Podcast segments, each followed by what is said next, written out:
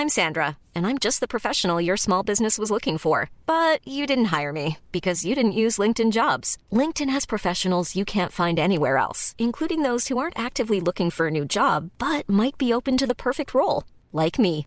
In a given month, over 70% of LinkedIn users don't visit other leading job sites. So if you're not looking on LinkedIn, you'll miss out on great candidates like Sandra. Start hiring professionals like a professional. Post your free job on linkedin.com/people today.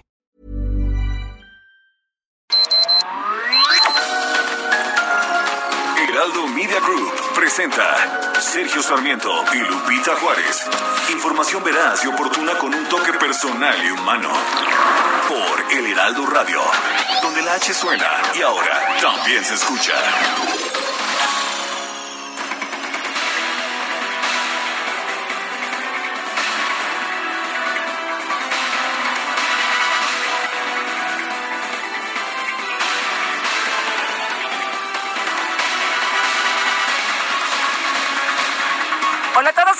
Saludarlos en este que es el último día de 2021. Nos estamos despidiendo de este año y muchas cosas, por supuesto, que agradecer. Muchas cosas, entre ellas el que usted nos haya acompañado a lo largo de todo este año y que haya participado, que haya opinado, que haya contribuido con sus opiniones y puntos de vista que enriquecen este espacio. Agradecidos en todo lo que vale por el favor de su atención y pásele por aquí. Aquí le estamos dando su abrazo, su abrazo por supuesto para despedir este 2021. Ya están listas las maletas aquí, ¿verdad?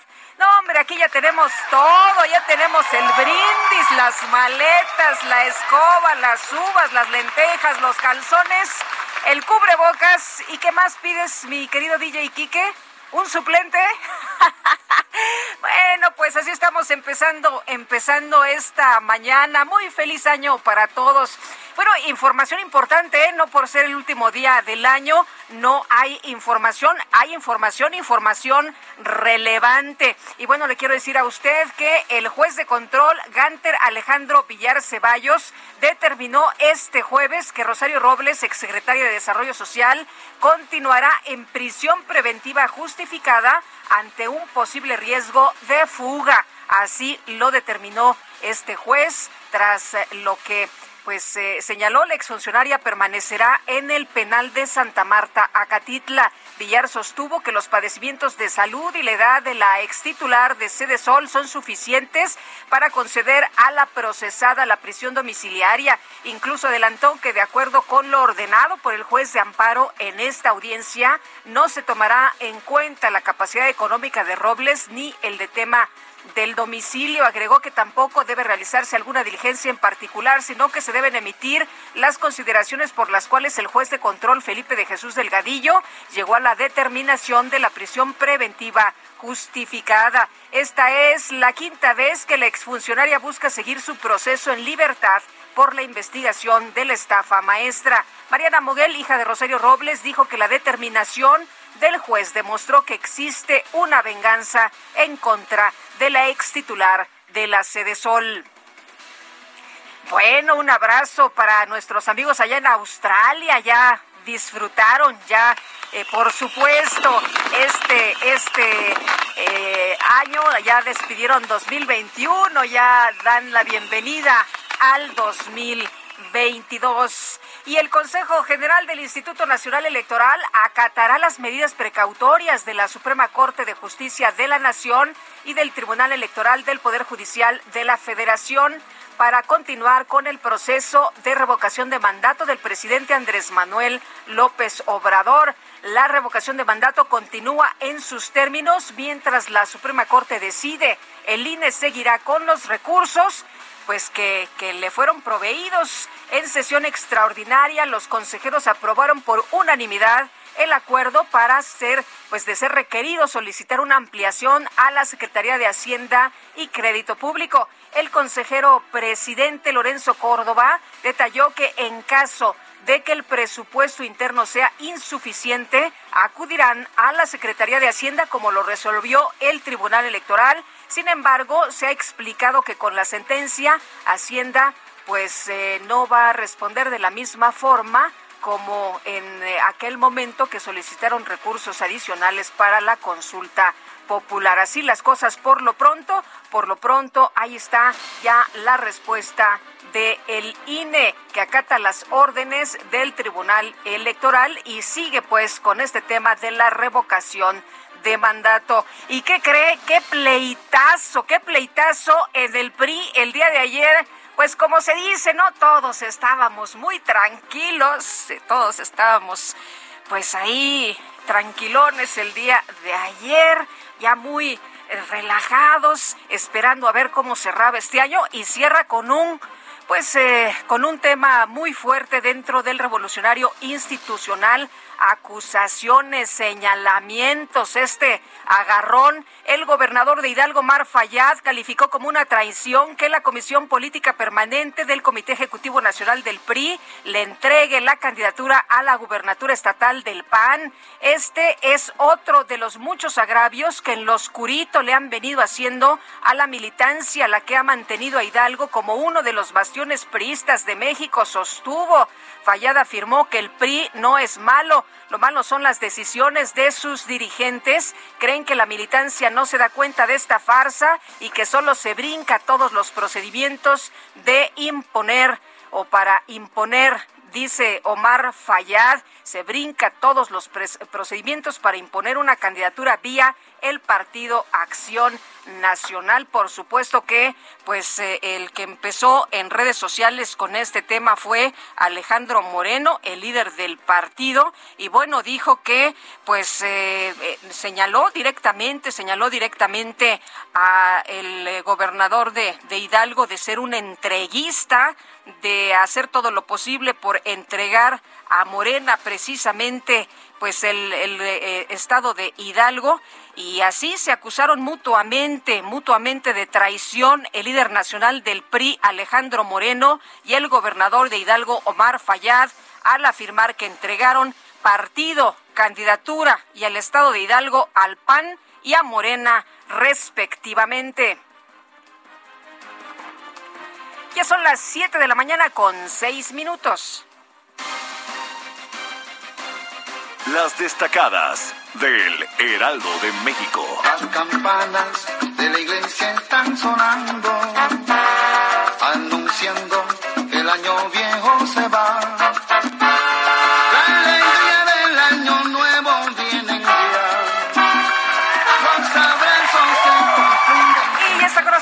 Aquí Ángel Gutiérrez con lo importante, las destacadas en este 2021 que ya está, que ya está por concluir, que ya está por terminar.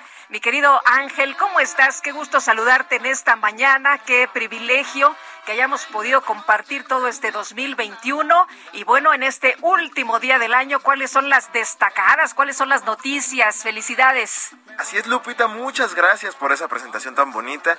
Y pues sí, como lo dices, muchas gracias a ti por permitirme eh, compartir este espacio contigo este año, a todo el equipo de trabajo y pues a los Destacalovers también por permitirme acompañarles en la última semana del año. Y así es, pues tenemos mucha información, a pesar de que es el último día del año, sí hay mucha información que compartir con todos nuestros amigos.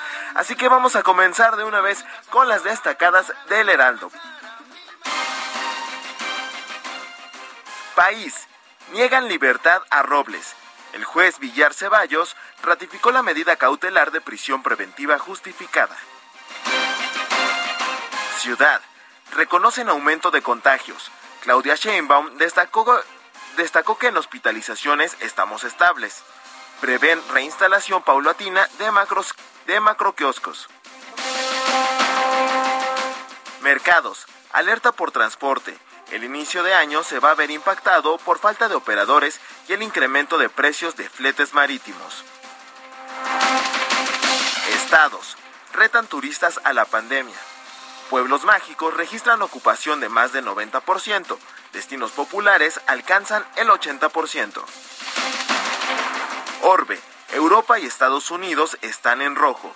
Los niveles inéditos de contagios por coronavirus tienen el riesgo máximo a los 50 estados de la Unión Americana y al viejo continente. Y finalmente en Meta Mauricio Sulaimán por otro año de impacto. El presidente del Consejo Mundial del Box sueña con, sueña con un brillante 2022 en el mundo del boxeo. Y hasta aquí las destacadas del Heraldo en este último día del año. Muchas gracias. Felicidades, Ángel, Ángel Gutiérrez. Muchas gracias. Muy buenos días. Y ya son las 7 de la mañana con 9 minutos. En este momento vámonos a un resumen de lo más importante.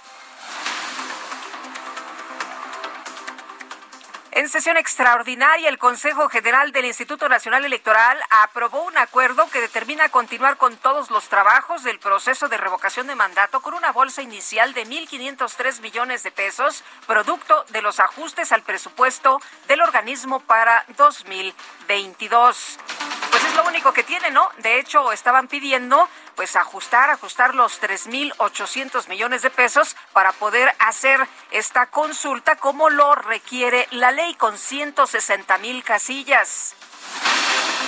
El proyecto también solicita analizar los escenarios y propuestas para que en caso de subsistir la insuficiencia presupuestal se gestione ante la Secretaría de Hacienda las ampliaciones de recursos necesarias.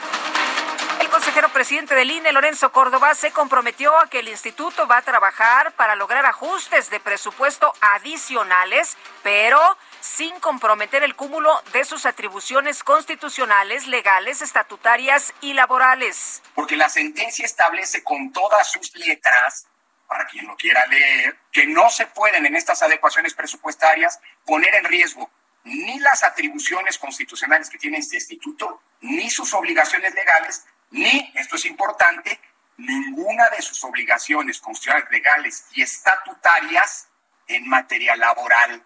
Es decir, sin afectar ninguna de estas tres cosas, la sala superior mandata a este instituto, insisto, sin afectarlos, sin afectar, hacer eventualmente las adecuaciones presupuestarias.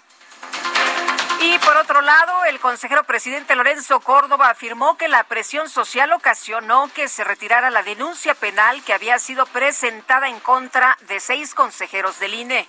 Quiero aprovechar eh, para agradecer las muestras de respaldo, de solidaridad, de condena de los usos autoritarios del derecho, eh, de la criminalización, de la diferencia que hemos visto en días recientes. Quiero agradecer a las organizaciones de la sociedad civil, a las organizaciones gremiales, a los académicos, a los opinadores, a los juristas, que sean a las organizaciones, por ejemplo, eh, eh, gremiales de abogados que se han pronunciado en contra de un uso antidemocrático del derecho penal. Y reconozco que gracias a presión se hayan reculado en decisiones que poco tienen que ver con el Estado de Derecho.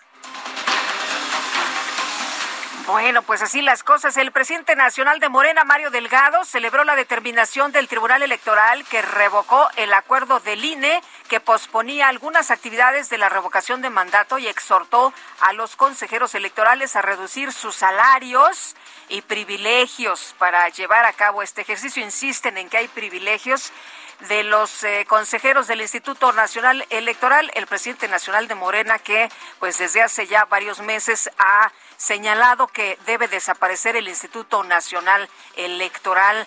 Los eh, consejeros han señalado incluso que si dejaran de percibir un solo centavo, de todas maneras, de todas maneras, pues no alcanzaría para el recurso que se requiere en este ejercicio, en este ejercicio de revocación de mandato. La Sala Superior del Tribunal Electoral del Poder Judicial de la Federación confirmó el triunfo de Patricia Lobeira de la coalición PAMPRI y PRD como alcaldesa de la ciudad de Veracruz.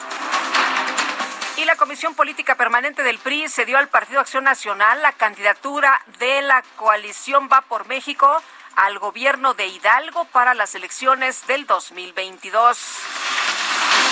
No, hombre, y se agarraron ayer, esto fue público, lo hicieron a través de sus cuentas de Twitter. El gobernador de Hidalgo, Omar Fayad, criticó a la dirigencia del PRI por haber entregado la candidatura al gobierno de su entidad al PAN. Aseguró que este es uno de los muchos agravios que se le han hecho a la militancia en lo oscurito. Mientras tanto, el dirigente nacional del PRI, Alejandro Moreno, acusó al gobernador de Hidalgo, Omar Fayad, de haberse entregado de rodillas a Morena aseguró que la molestia del mandatario estatal se debe a intereses, intereses personales. Pues así termina el año para los priistas con este agarrón. Así termina este, este año. Qué barbaridad. Esto fue lo que se lanzaron el día de ayer en intercambios el gobernador de Hidalgo y el dirigente nacional del PRI, Alejandro Moreno, el gobernador de Hidalgo. Bueno, pues el día de ayer señaló que Alejandro Moreno ni siquiera, ni siquiera le toma las llamadas que no ha podido platicar con él. Las dirigencias del PAN, del PRI y del PRD formalizaron la conformación de su coalición electoral para las elecciones por los gobiernos de Aguascalientes y también de Tamaulipas. Van juntos, como usted sabe, en algunas entidades, en otras no, pero bueno, por lo pronto aquí sí se pusieron de acuerdo. Este jueves se celebró la primera reunión de la Comisión Especial del Senado encargada de investigar los probables abusos de autoridad cometidos por el gobierno de Veracruz a fin de conocer el proceso penal en contra del secretario técnico de la Junta de Coordinación Política de la Cámara Alta, José Manuel del Río. Y un juez de control determinó que el ex titular de la Secretaría de Desarrollo Social, Rosario Robles, debe permanecer en prisión preventiva al considerar que ha demostrado falta de voluntad para someterse al proceso penal en su contra por el caso de la estafa maestra, dijo el juez que pues había ahí algunas irregularidades, por ejemplo, en el caso de la declaración de la vivienda que había señalado en Coyoacán y que omitió decir que tenía también una en Reforma 222 y otra en Polanco. Y también también dijo que había inconsistencias en la declaración cuando pues habló de un viaje que ella había señalado se realizó a París, mientras que el abogado había señalado que fue a un curso en Costa Rica. La jefa de gobierno de la Ciudad de México, Claudia Sheinbaum, reconoció el trabajo de la Fiscalía Capitalina para detener al exdirigente del PRI local, a Cuauhtémoc Gutiérrez de la Torre, acusado de explotación sexual. Bien, es un trabajo que ha estado haciendo la Fiscalía General de Justicia de la Ciudad de México, eh, particularmente la fiscal, eh, pues que siempre ha sido una mujer que eh, históricamente ha defendido las causas de las mujeres. en este caso, la Fiscalía decidió no cerrar el caso porque cuando lo recibieron estaba por cerrarse el caso y tomaron la decisión de que no se cerrara y se volviera a revisar la documentación y si estaba eh, con posibilidades de cierre o no. Y la Comisión de Derechos Humanos de Morelos criticó al gobierno del estado por ignorar dos recomendaciones previas para la protección de personal de seguridad penitenciario de la entidad. Ya se lo adelantábamos ayer en Puebla este jueves registró un enfrentamiento entre granaderos y conductores de plataformas de transporte privado por aplicación con un saldo de por lo menos 10 personas lesionadas y varios autos dañados. El gobierno federal repatrió los cuerpos de 15 migrantes guatemaltecos que perdieron la vida por el accidente vial del pasado 9 de diciembre allá en Tuxtla de Gutiérrez, Chiapas. En un comunicado enviado a la Bolsa Mexicana de Valores, Pemex señaló que va a requerir un billón ciento dieciséis mil millones de pesos durante los próximos tres años para llevar a cabo las tareas enfocadas a alcanzar la autosuficiencia. Eso es lo que nos promete, ¿no? Eso es lo que dicen. La autosuficiencia energética del país. Hay quien dice que pues no hay que echarle dinero bueno al malo. Este jueves concluyeron las operaciones de la verbena navideña instalada en el Zócalo de la Ciudad de México con decenas de presentaciones y también espectáculos. La jefa de gobierno, Claudia Sheinbaum, reconoció que la capital del país experimenta un ligero repunte de casos de COVID-19, sin embargo, descartó que se trate de una nueva ola de la pandemia. Eh, sí tenemos un repunte ligero de casos de COVID, no así de hospitalizaciones. Esto es muy importante porque quiere decir que hasta ahora eh, no se ha reflejado en aumento de hospitalizaciones y eso quiere decir pues que la vacuna está funcionando. ¿Cuál es la estrategia del gobierno de la ciudad? Igual que la estrategia nacional, vacunar, vacunar, vacunar, vacunar.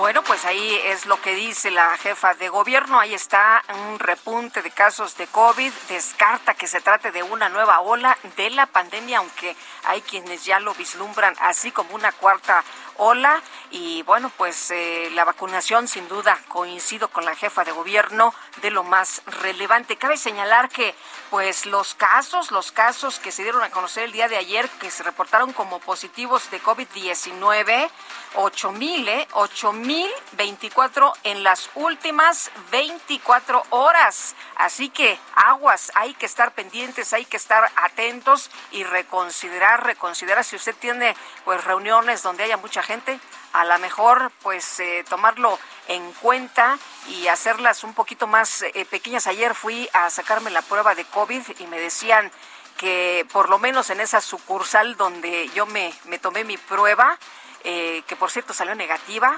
Eh, fíjese usted, me decían 30, 30 casos, estaban reportando 30 casos diarios tan solo en ese lugar, así que pues está incrementando el número de casos positivos de COVID. La Secretaría de Salud Federal informó que este jueves se registraron 153 muertes por COVID-19 en México y 8.024 casos confirmados. La farmacéutica china de CanSino anunció que en 2022 va a reanudar el suministro de su vacuna contra COVID-19 a nuestro país. Y el gobierno de Cuba anunció que a partir del 5 de enero los viajeros que ingresen a su territorio deberán comprobar que cuentan con el esquema completo de vacunación contra COVID-19. Las autoridades sanitarias de Israel aprobaron la aplicación de una cuarta dosis de la vacuna contra el COVID de Pfizer para los sectores vulnerables de la población. Sí, escuchó usted bien, una cuarta aplicación. El Servicio Nacional de Salud de Reino Unido informó que ya prepara la instalación de hasta 4.000 camas temporales como preparación ante un posible aumento de hospitalizaciones por la propagación de la variante Omicron. Y en Estados Unidos este jueves fueron cancelados más de mil vuelos por la persistencia de los problemas de las aerolíneas por situaciones relacionadas con la pandemia. El presidente de los Estados Unidos, Joe Biden, advirtió a su homólogo de Rusia, Vladimir Putin, que su país va a responder firmemente ante cualquier invasión rusa a Ucrania. Y en la información de los deportes, la Liga MX informó que hasta el momento se han detectado 93, 93 casos positivos de COVID-19 entre los jugadores y trabajadores de todos los equipos previo a la reanudación de las competencias.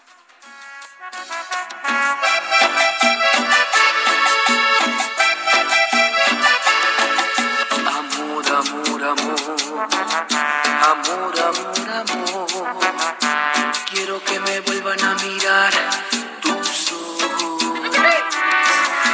Amor, amor, amor, amor, amor, amor. Quiero volver a besar tus labios rojos no acordarme. Bueno, ayer ya le avisábamos que se preparara para el bailongo. Aquí no se canceló. Aquí sí tenemos a Los Ángeles Azules. Y esto se llama ¿Cómo te voy a olvidar? Y que empiece, que empiece la fiesta. Empecemos a despedir este año. Y mire nada más cómo están bailando aquí ya mis compañeros. Ya empezamos, ya empezamos con el bailongo, el pachangón.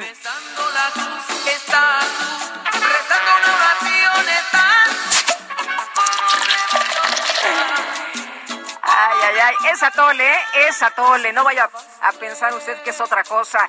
El número de WhatsApp para que se comunique con nosotros, 55 20 10 96 47. 55 20 10 96 47. Si nos quiere mandar un mensaje, un eh, mensaje de voz, también nos daría mucho gusto escucharlos. Y bueno, con sus deseos, ¿no? ¿Qué desea usted? ¿Qué quiere para este 2022? Que este 2022 nos traiga qué. Aquí los leemos, aquí los escuchamos. Tenemos que hacer una pausa y regresamos de inmediato.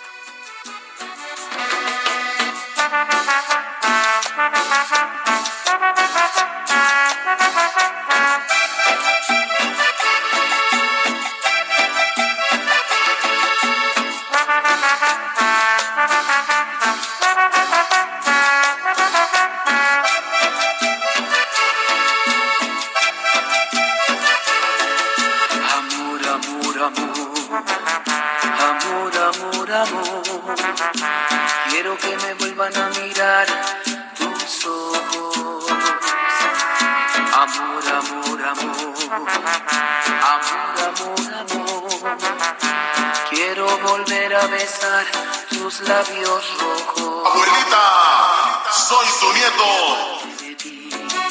¿De qué manera olvidarte si todo me recuerda a ti en todas partes? Para Lupita Juárez, tu opinión es importante. Escríbele a Twitter en arroba Lupita Juárez H.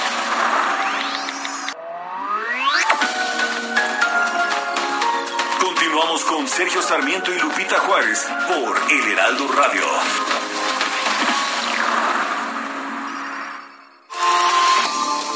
El 31 de diciembre del 2019, China notifica por primera vez a la Organización Mundial de la Salud casos en humanos de una nueva neumonía vírica detectados en la ciudad de Wuhan, causante de la pandemia de COVID-19. La mayoría de los afectados tenían vinculación con trabajadores de un mercado mayorista de mariscos. La OMS la declaró una emergencia de salud pública de importancia internacional el 30 de enero del 2020 y la reconoció como una pandemia el 11 de marzo del 2020, cuando informó que había 4.291 muertos y 118.000 casos en 114 países. Ya pasaron dos años y la pandemia continúa cobrando la vida de cientos de personas. Actualmente se cuenta ya con vacunas y medicamentos que podrían ser la solución para controlarla. Sin embargo, es necesario seguir obedeciendo las medidas sanitarias como el lavado frecuente de manos, el uso del cubrebocas y la sana distancia. Este fin de año es importante cuidarse y cuidar a los que quieres.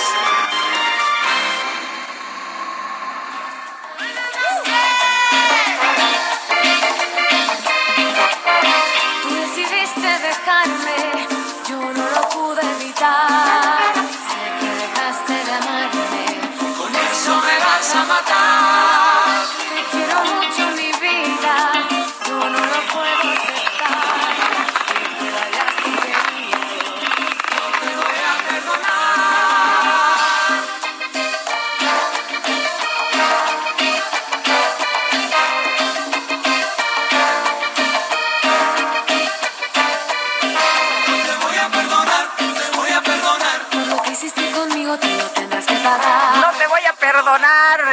Es Cañaveral con María, con la gran, la gran María León. Te voy a perdonar. Por lo que hiciste conmigo, tú lo tendrás que pagar. Qué talentosa es María León y bueno, Cañaveral, ¿qué tal? Tú lo tendrás que pagar. Estamos despidiendo este 2021 y muchas gracias a todos ustedes que están con nosotros esta mañana y que nos envían también sus mensajes. Amy Shehoa, les deseamos un feliz año nuevo a ti, a Sergio y a todo su equipo. Saludos cariñosos. Igual, Amy Shehoa, te mandamos un gran abrazo. Cinematográfico Viernes, el último de 2021, año lleno de retos y desafíos, pero también de logros. Les deseo un 2022 con salud y prosperidad a Lupita, Sergio y su gran equipo. Mucho éxito, es lo que nos dice Rodolfo Contreras desde Querétaro. Buenos días, Lupita, les mando mis mejores deseos para este 2022 a ti, a Sergio, a todo el equipo de colaboradores y a todos sus radioescuchas. Les agradezco el permitirnos expresar nuestras opiniones. Nos hacen sentirnos un poco mejor ante las adversidades. Abrazos cordiales a todos. Atentamente, Javier Cruz. Muchas gracias, muchas gracias por sus buenos deseos. Y el presidente del PRI, Alejandro Moreno, advirtió que no permitirá que el gobernador de Hidalgo, Omar Fayad, entregue la entidad a Morena. Bueno, pues muy fuertes, muy fuertes los señalamientos entre ambos el día de ayer. Pero Elia Castillo, cuéntanos, te escuchamos. Muy buenos días, Lupita. Te saludo con gusto a ti y al auditorio. Pues ayer se desató una guerra de tweets entre el dirigente nacional del PRI, Alejandro Moreno, con el gobernador de Hidalgo, Omar Fayad, luego de que este último pues acusara a la dirigencia nacional del PRI de entregar la candidatura a la gubernatura de la entidad al partido Acción Nacional. Esta, estos señalamientos por parte del mandatario estatal desataron la eh, respuesta inmediata a través de redes sociales de Alejandro Moreno, quien advirtió que no permitirá que el gobernador de Hidalgo, Omar Fayad, entregue la entidad a Morena. Acusó al mandatario de entregarse, así dijo Lupita, de rodillas al gobierno federal a través de eh, diversas publicaciones, a través de redes sociales. Alejandro Moreno, pues, eh, descalificó estas acusaciones por parte de Omar Fayad y señaló esto. Gobernador, nosotros no vamos a permitir que regale el futuro de las familias de Hidalgo. Eso es algo que prometió cuidar. Su deslealtad con el priismo que lo llevó al poder quedó evidenciada al entregarse de rodillas con el gobierno de Morena. Lamentable papel, aseguró el dirigente nacional a través de una de estas publicaciones en la red social. Te comento que adicionalmente, pues aseguró que eh, además en la elección de Hidalgo el PRI irá en coalición con el PAN y el PRD, tendrá una candidatura que representa a los tres partidos, pero especialmente a la ciudadanía, a quien dijo no hay espacio para imponer candidatos destinados a la derrota a cambio de impunidad a quienes van de salida. Te comento que una de las, pues, de los perfiles o el nombre que más suena para ser la candidata de esta coalición va por México al gobierno de Hidalgo es Carolina Villano, secretaria general del partido y también esposa del coordinador de eh, la fracción parlamentaria del PRI en la Cámara de Diputados, Rubén Moreira. Este es el reporte que te tengo. Muchas gracias, muchas gracias, Elia Castillo. Bueno, pues Carolina Villano es quien eh, podría ser la candidata esposa de Rubén Moreira. Así están las cosas por allá. Y el gobernador de Hidalgo, Mar Fayad, no se quedó callado, ¿eh? También en su cuenta de Twitter eh, hizo referencia a estos señalamientos, calificó como una traición que la Comisión Política Permanente del Comité Ejecutivo Nacional del PRI le entregara la candidatura a la gubernatura estatal al PAN. Y José García, a ver, cuéntanos, adelante. ¿Qué tal, Lupita? Un saludo a ti y a todo el auditorio. Pues comentarte que tras el acuerdo de la Comisión Política Permanente del Partido Revolucionario Institucional, en el que se asignó la candidatura de la gobernatura de Hidalgo al Partido Acción Nacional, el gobernador del estado, Omar Fayet Meneses, acusó de traición a la dirigencia nacional. Y es que el mandatario estatal señaló en sus redes sociales que la dirigencia nacional no lo convocó a la sesión de la Comisión Política, a pesar de que es un integrante de la misma, y dijo que se trató de uno de los muchos agravios que en lo oscurito han tratado de realizar en la militancia. También dijo que apoyaría a toda la manifestación de inconformidad por esta traición y que acompañará en esta batalla para la democratización del partido y el respeto de la dirigencia y sus consejeros estatales.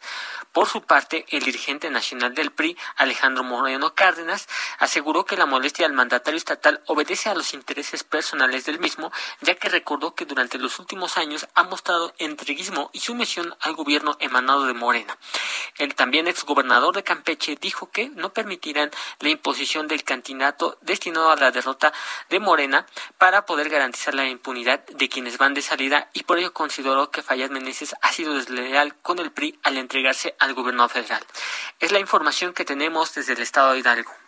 José, muchas gracias. Muy buenos días. Pues, ¿qué le parece el pleito con el que está cerrando el eh, PRI y con el que está empezando este 2022? Así el agarrón. Y bueno, pues eh, los eh, los señalamientos durísimos, ¿no? Lo que le dice lo que le dice Alejandro Moreno al gobernador de Hidalgo, Mar Fayad, le dice desleal que se ha puesto de rodillas al gobierno de Morena y de pretender entregar el Estado ese partido en la elección de 2022, 2022 donde tendremos elecciones en seis entidades. Bueno, por lo pronto, por lo pronto, ahí está la situación. Estaremos muy atentos para darle seguimiento a ver en qué termina todo este asunto. El presidente nacional de Morena, Mario Delgado, celebró el fallo de la Sala Superior del Tribunal Electoral del Poder Judicial de la Federación de revocar el acuerdo del Instituto Nacional Electoral para que realice la consulta de revocación de mandato tras calificarlo de histórico.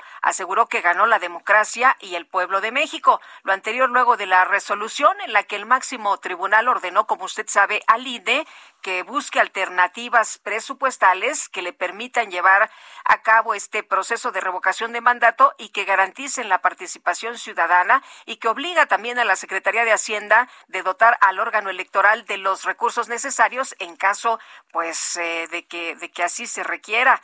Delgado aplaudió que la resolución haya dejado en claro que nadie está por encima de la Constitución, por lo cual los consejeros electorales deberán respetar los derechos políticos de los mexicanos y realizar este ejercicio ciudadano. Pues ahí está lo que señala Mario Delgado celebrando esta resolución del Tribunal Electoral.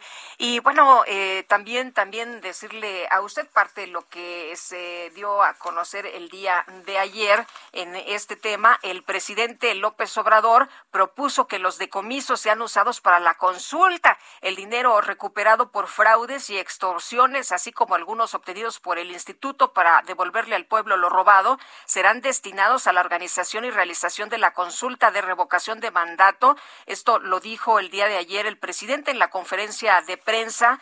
Eh, recomendó a la Secretaría de Gobernación y también de Hacienda revisar el presupuesto y apoyar al Instituto Nacional Electoral. Esto luego de que el tribunal determinó que el INE pues no tiene atribuciones para posponer el desarrollo del proceso de revocación de mandato y que tiene la obligación de garantizar su ejercicio. El presidente dijo que se puede revisar, sí se puede revisar el presupuesto federal para apoyar al ejercicio de participación ciudadana, este que tanto le importa al presidente. Y México ya registra 254 casos confirmados de la nueva variante de COVID-19 Omicron, de acuerdo con la Iniciativa Mundial de Secuenciación del Virus Global, el eh, G-SAID. Y Gerardo Suárez, nos tienes los datos, te escuchamos. Adelante, muy buenos días. Buenos días. El número de casos de la variante Omicron de COVID-19 identificados en México subió a 254. Esto de acuerdo con la última actualización de la base de datos GSAID disponible en Internet. Apenas el 26 de diciembre pasado se habían reportado 42 casos y el miércoles iban 43. Sin embargo, ayer se registraron en total 254 secuencias correspondientes a Omicron cifra seis veces más alta en comparación con los casos que había hasta el miércoles. La mayoría de los contagios de Omicron detectados hasta ahora se ubican en la Ciudad de México y el Estado de México, pero también hay en otras entidades como Quintana Roo, Tamaulipas, Sinaloa y Oaxaca. El doctor Andreu Comas, integrante del Consorcio Mexicano de Vigilancia Genómica, informó en sus redes sociales que gran parte de los casos identificados se han obtenido mediante el uso de pruebas especiales de PCR denominadas MasterMut. Dichas pruebas son capaces de detectar mutaciones del virus que están presentes en la variante Omicron. Esta variante fue identificada por primera vez en Sudáfrica y la Organización Mundial de la Salud la clasificó en noviembre como una variante de preocupación debido a su mayor transmisibilidad. El primer caso de Omicron en México se ubicó el 29 de noviembre pasado y fue confirmado hasta el 3 de diciembre por el subsecretario Hugo López Gatel, esto después de que el hecho trascendiera en los medios de comunicación. Esta es la información que les tengo. Muchas gracias, muchas gracias por este reporte, Gerardo. Muy buenos días. Pues México ha reportado ya mm, muchos casos, ¿eh? Son 8.024 nuevos casos de COVID-19, cifra que no se veía desde principios del mes de octubre, cuando hubo 7.697 y luego fue a la baja. Estos casos tan solo en las últimas 24 horas. Esto de acuerdo con el comunicado técnico diario de la Secretaría de Salud. El acumulado de contagios confirmados por las autoridades llegó a 3.969.686 casos, 8.024 más que el día de ayer. Así que, pues la situación está preocupante, pero como dicen, ante esto tenemos ya mucha información, hay que cuidarse, hay que atender, pues todo lo que ya sabemos, todo lo que hemos aprendido hasta este momento. Y vamos a hablar de otro tema también, también que es eh, importante esta mañana. Fíjese que cada día alguien muere con dolor sin haber tenido la oportunidad de cuidado integral y humanitario al final de su vida. Esto a pesar de que hay una ley general de salud, pero hasta Zacatecas. La doctora Angélica García Vilés, coordinadora de políticas públicas en bioética, nos eh, dice, bueno, ¿qué se puede hacer? ¿Qué necesitamos hacer ahora? qué es lo que pues se debe de, de plantear, cuáles son los problemas que se enfrentan respecto a este tema. Doctora Angélica García Vilés, gracias por conversar con nosotros esta mañana. Muy buenos días. Lupita, buenos días. Muchas gracias por la oportunidad de poner sobre la mesa la importancia de atender la salud desde el principio hasta el final de la vida. Eh, ¿Por qué es tan importante, doctora? Pues es importante porque en algún momento todos, todos, todos nos vamos a morir. Todos. Y, y antes de morirnos, pues, estamos en un proceso. Algunos perderemos la vida de un momento a otro de, de una manera inesperada, pero otros muchos vamos a tener alguna enfermedad crónica, porque las enfermedades crónicas hoy por hoy son las primeras causas de muerte en nuestro país. Estas enfermedades crónicas las podemos identificar como las enfermedades del corazón, el cáncer, la diabetes, las enfermedades renales.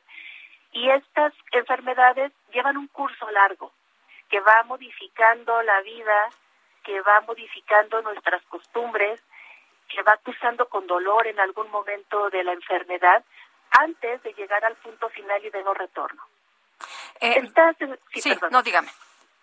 Estas enfermedades son susceptibles de atenderse de manera integral con medicamentos, pero también se necesita ser atendidas desde la atención multidisciplinaria que contribuya a paliar los síntomas en cada una de las etapas de las enfermedades.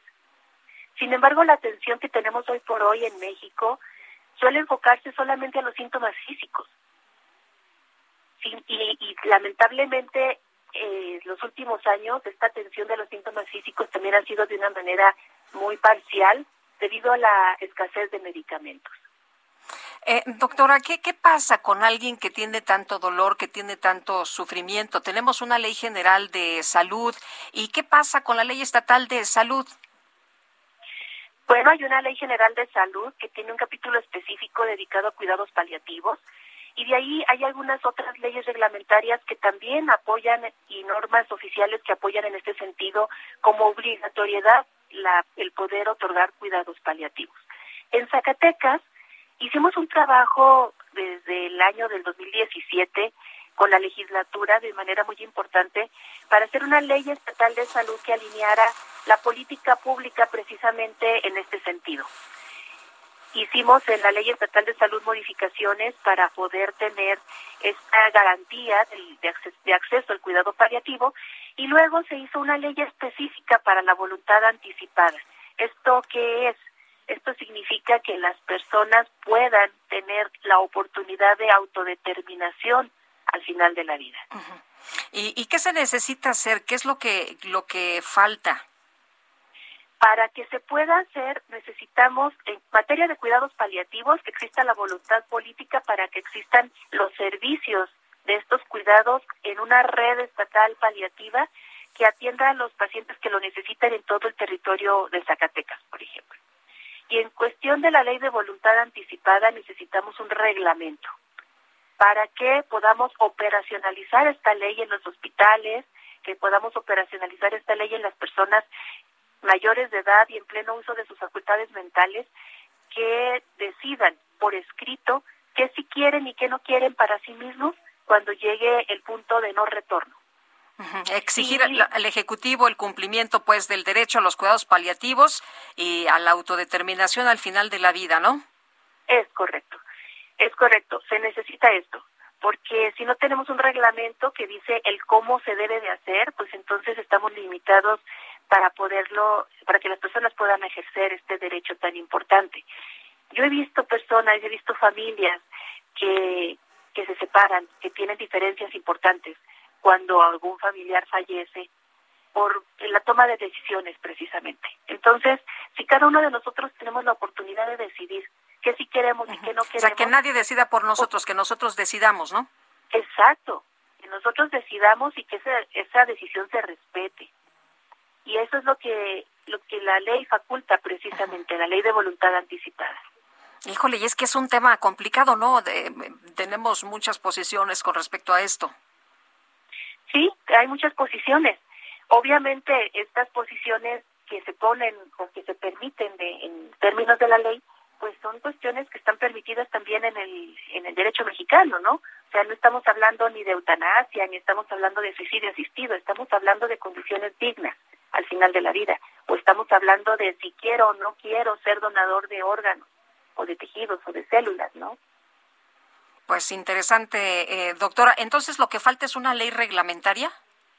Necesitamos una ley reglamentaria en materia de, de, eh, de voluntad anticipada y la voluntad política para que los cuidados paliativos es- estén presentes, estén accesibles a las personas que lo necesitan en todo el territorio estatal, hablando de Zacatecas, y en todo el territorio nacional, porque el caso es algo muy similar en México, en toda la parte, en todo el país.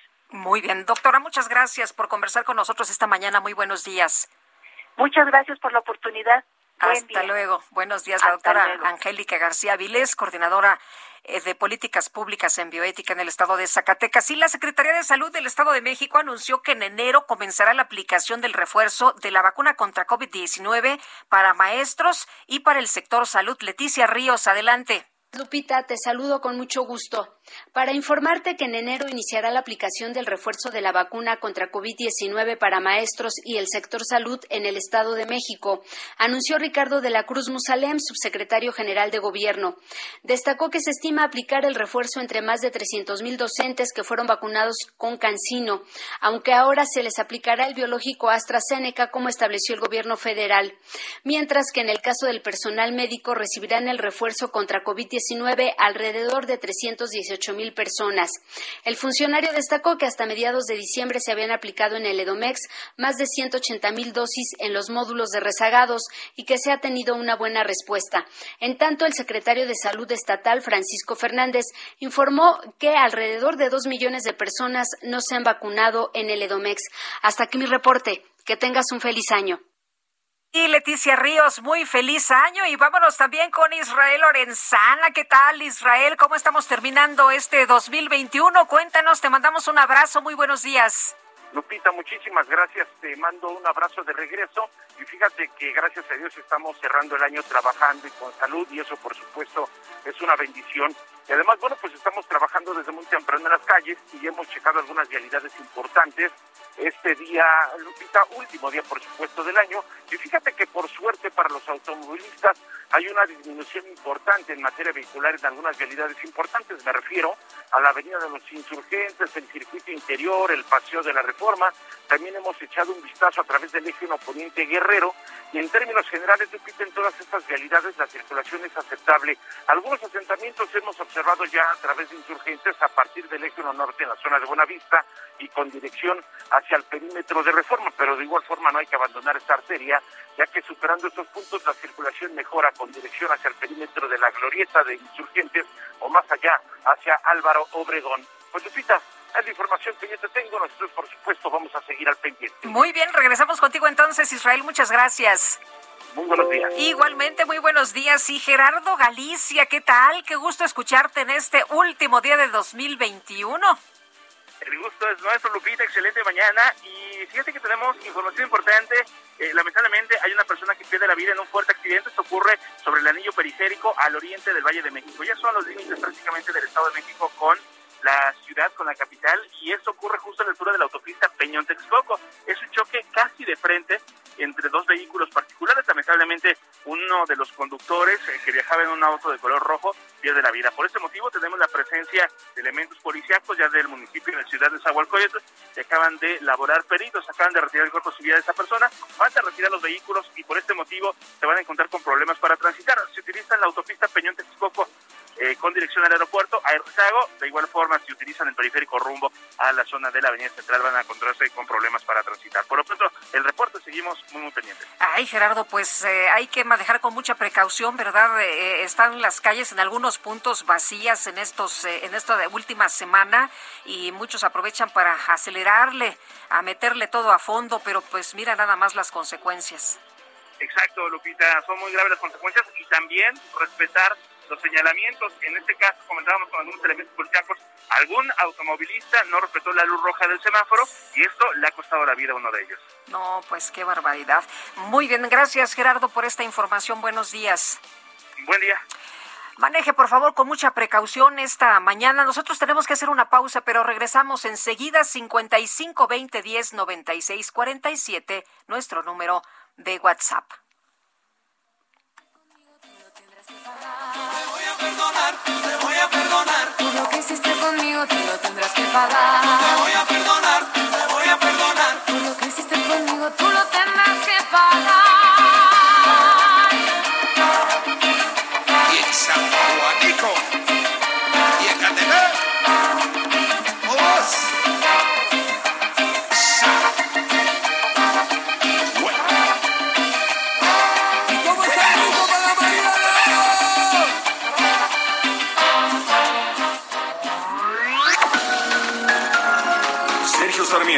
Lupita Juárez quieren conocer tu opinión, tus comentarios o simplemente envía un saludo para ser más cálida esta mañana.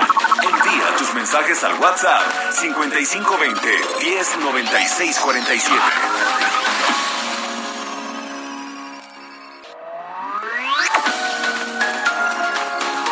Continuamos con Sergio Sarmiento y Lupita Juárez por El Heraldo Radio.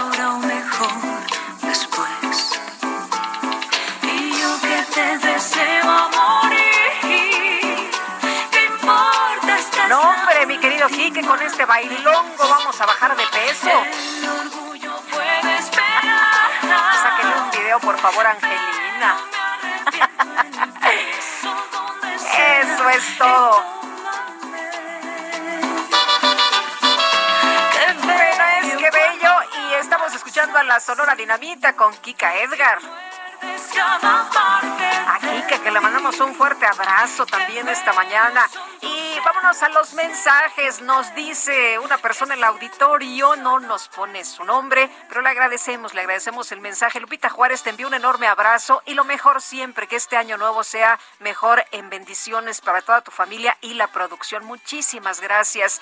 Lupita, muy feliz año nuevo. Gracias por terminar un año más compartiendo las noticias con tus radioescuchas. Un abrazo desde Cuautitlán, Izcalli, la señora Elena. Un gran abrazo, doña Elena, y que sea un muy buen año este que estamos ya por estrenar. También nos dice Isa López, este viernes es el último día del año, disfrútalo maravillosamente junto a tus seres queridos mañana otro año y deseo que sea un año colmado de bendiciones.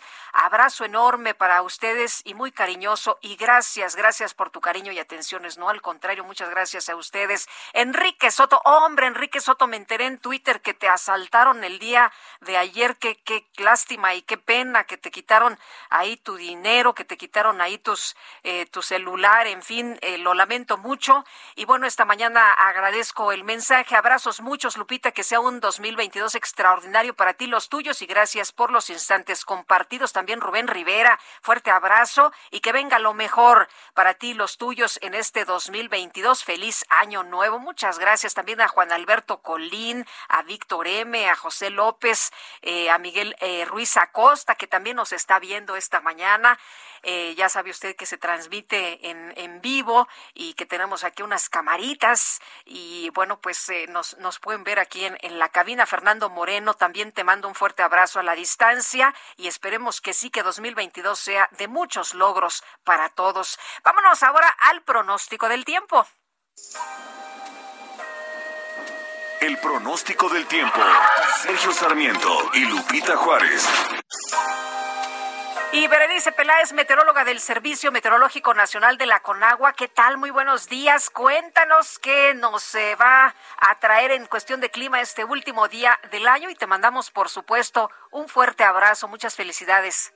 Muchas gracias, Lupita. Los saludo con gusto y les informo que durante este día, en el noroeste del país, la combinación de un vórtice de núcleo frío, una vaguada polar y el nuevo frente frío número 18, aunado a un río atmosférico, van a ocasionar tanto el descenso de temperatura como lluvias puntuales intensas en Sonora, Sinaloa y Chihuahua, muy fuertes en Durango y lluvias fuertes en Baja California y Baja California Sur.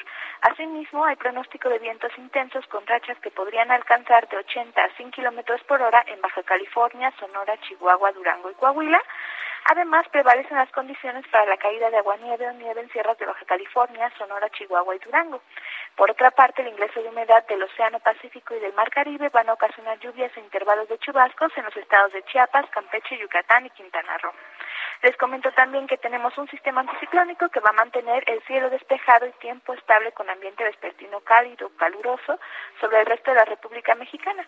Sin embargo, hay que estar atentos porque va a continuar el ambiente frío muy frío con heladas al amanecer en zonas altas del noroeste, norte, occidente, centro y oriente del territorio nacional. Finalmente, para el Valle de México se pronostica cielo despejado en la Ciudad de México y con algunos nublados dispersos en el Estado de México, ambas entidades sin lluvia. Esperamos para hoy en la Ciudad de México una temperatura máxima de 24 a 26 grados Celsius y para la capital del Estado de México de 20 a 22 grados Celsius. Hasta aquí el reporte del tiempo, Lupita, y les deseamos un gran año 2022 desde el Servicio Meteorológico Nacional. Que así sea para todos ustedes, Berenice. Oye, y, y pues no va a estar haciendo nada de frío, ¿verdad? Va a estar haciendo un calorón de 24 a 26 grados. ¿Así cerramos este año? Así es. Sin embargo, hay que mantenerse muy atentos también a las actualizaciones del pronóstico, porque a partir del día domingo de, hay una masa de aire que va a acompañar el Frente Frío número 19, que va a generar desde el domingo y el día lunes una disminución en las temperaturas, tanto eh, durante el día como en las madrugadas. Muy bien, tomamos nota entonces. Muchas gracias, Berenice. De nada, hasta luego. Hasta luego, muy buenos días. Bueno, eh, la jefa de gobierno de la Ciudad de México, Claudia Sheinbaum, señaló que hay un repunte ligero de casos positivos de COVID-19 en la ciudad. Oliva López Arellano, secretaria de Salud de la Ciudad de México, gracias por platicar con nosotros esta mañana. Muchas felicidades, buenos días. Buenos días, Lupita. También muchas felicidades para ti y para todo el auditorio. Les deseo que inicie muy bien el año 2022. Gracias, doctora. Oiga, ¿y cómo empezamos en materia de, de, este repunte de casos positivos de COVID aquí en la ciudad? ¿Estamos viendo que está la Delta y Omicron al mismo tiempo o por qué hay un contagio, hay un repunte de casos? Bueno, es básicamente por la época, época invernal y también por los contactos mucho más cercanos que son inherentes a las festividades de esta época, entonces se facilita la transmisión. En Ciudad de México sigue siendo dominante la variante Delta y eh, de todos modos, frente a cualquier variante, aquí lo importante es estar vacunado, ya tenemos todos los mayores de 18, de 15 años esa opción, por lo menos con una dosis. La Ciudad de México tiene muy buenas coberturas. El cuidado personal con protección de cubrebocas, gel, lavado de manos permanente y priorizar ambientes ventilados o actividades al aire libre. Esto es importante y si tenemos síntomas, por leves que sean, porque en esta época hay otros virus respiratorios, por leves que sean estos síntomas, aislarnos. Es la mejor manera de cortar cadenas de contagio. Eh, doctora, estamos viendo que México reportó 8 mil nuevos casos de COVID-19. Esta cifra que nos dice no se había visto desde principios de mes de octubre, cuando hubo 7 mil 697 y luego se fue a la baja. En grandes ciudades como la nuestra, ¿cómo estamos eh, con el número de casos? ¿Se tiene información? Sí, tenemos información diaria. Estamos alrededor de 200 casos nuevos. Estamos, hemos estado identificando. Estamos haciendo también alrededor de 9.000 pruebas, de las cuales eh, la última semana eh, sí ha incrementado la positividad. Estamos alrededor de 7-8% como promedio semanal eh, de positividad, mientras habíamos tenido las semanas previas alrededor de 3, 5%. Entonces, si hay un incremento en la positividad, por eso es tan importante no bajar la guardia, seguirnos cuidando.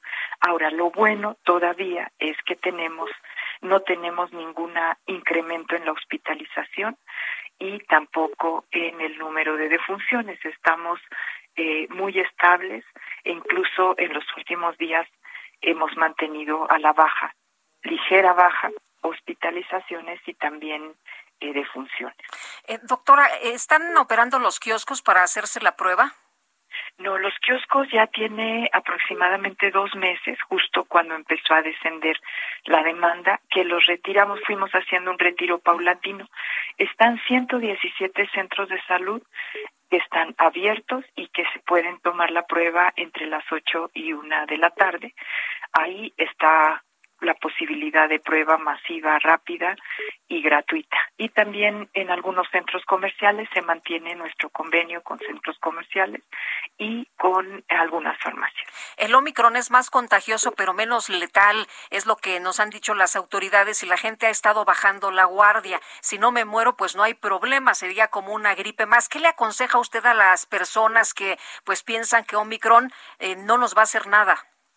No, este, todas las variantes tienen posibilidad de infectar y también de tener cuadros graves en personas susceptibles. Entonces aquí es muy importante el cuidado de cada quien y también la protección de los otros, porque a lo mejor la persona que está haciendo esa valoración, pues ella no tendría problema, es joven, es sana, no tiene comorbilidades, pero puede contagiar por esta capacidad de contagio eh, si no usa el cubrebocas, si acude a algún sitio si tiene, con síntomas, puede contagiar a personas vulnerables y esto pues afecta a la población. Entonces seguimos apelando, como lo hemos hecho durante toda la pandemia, a la responsabilidad de las personas, a la solidaridad y al cuidado de cada uno de nosotros para cuidar a los demás. Esto es fundamental. La Ciudad de México tiene muy buenas coberturas de vacunación. Esto nos protege. Tenemos capacidad de hacer pruebas rápidas. Esto nos permite detectar muy rápido y eh, dar un seguimiento a las personas que resultan positivas. Y tenemos capacidad, si se requiriera, de ampliación de camas. De hecho, ahora tenemos una ocupación muy baja como nunca la habíamos tenido. Estamos alrededor del 10-12% en la ciudad. Eh, es decir, tenemos camas COVID destinadas ahora a COVID, eh, no ocupadas. Solo tenemos una ocupación de 10-12% y queremos mantenerla ahí y por eso apelamos a la responsabilidad, a la solidaridad de todas las personas. Cuidándose, cuidan a los demás. Muy bien, pues doctora, le aprecio mucho como siempre que pueda platicar con nosotros. Muy buenos días. Buenos días y la recomendación es podemos festejar con seguridad y sin bajar la guardia. Me parece muy bien. Muchas gracias. Hasta luego. Hasta luego, felicidades. Igualmente, doctora, es eh, Oliva López Arellano, secretaria de Salud de la Ciudad de México. Y en la línea telefónica también y le aprecio mucho a Javier Tello, analista en políticas de salud. Javier, ¿qué tal? Qué gusto saludarte en este día. Un abrazo fuerte. Un abrazo para ti, Lupita, ¿cómo estás? Bien, afortunadamente. Oye, pues nos dicen que no ha llegado esta nueva ola. Estamos viendo en Europa una situación realmente muy grave, ya con pues eh, mucha gente hospitalizada e incluso afectaciones en niños en los Estados Unidos. ¿Tú cómo ves esta situación de Omicron? Bueno, eh, primero que nada, pues tienen razón, no ha llegado de fondo esta nueva ola, pero eso no quiere decir que no vaya a llegar. Y solamente un recordatorio, Lupita, tú, eh, este, en este segundo año que tenemos nosotros de, de, pandemia, los dos años anteriores hemos estado detrás solamente una semana, seis, siete semanas de lo que ocurre en Europa y unas cuantas semanas de los Estados Unidos. Entonces yo no veo por qué tenga que cambiar ahora este patrón siempre pensamos que México es distinto, que de alguna manera estamos protegidos de algo y tú recuerdas cómo estuvimos exactamente hace un año y a principios del mes de enero de, de, este año que hoy se termina y fue fatal. Entonces yo no creo que debamos para nada tener una una mentalidad eh, ni triunfalista ni mucho menos. Tenemos que estar, como justo lo acaba de decir eh, Oliva López, ¿no? debemos de estar eh, en guardia y debemos de, cuidarnos todos. Sí. Em, por una parte escuchamos al subsecretario de Salud, Hugo López Gatel, que dice, pues, cosas que, que en realidad de, del Omicron y de este COVID, que a veces nos, nos inquietan un poco si las comparamos con declaraciones de la Organización Mundial de la Salud, por ejemplo, ¿no? Que nos dice dicen, a ver, aguas, ¿eh? Se podría registrar un tsunami de contagios. Bueno, francamente, ya, ya a este punto ya, ya, yo creo que lo que dice Hugo López Gatel eh, no pasa de lo anecdótico, ¿no? Eh, ya va a tener dos años cada una de las eh, cosas que ha hecho ha demostrado no tener un impacto positivo para nada en el manejo de esta pandemia. Solamente cabe recordar que es la persona que le ha recomendado al presidente no realizar pruebas, por lo que México es uno de los países que menos pruebas hace cuando la Organización Mundial de la Salud decía que hiciéramos pruebas, cuando la única manera de detectar una variante nueva o detectar los casos es haciendo pruebas. ¿Sí? Por otro lado, también nos ha recomendado desde el inicio de la pandemia no utilizar el cubrebocas y se ha negado a tener una campaña activa de utilización del cubrebocas. Y es una de las personas que más ha minimizado el, uso de las eh, de las vacunas que se sabe que ah, se ha opuesto a que se hagan negociaciones para comprar más vacunas entonces en este punto ya realmente cuando la Organización Mundial de la Salud da una recomendación y él dice que no es para México que no le hagamos mucho caso pero por el otro o sea, lado nada más es en Europa, ¿no? Aquí en México no.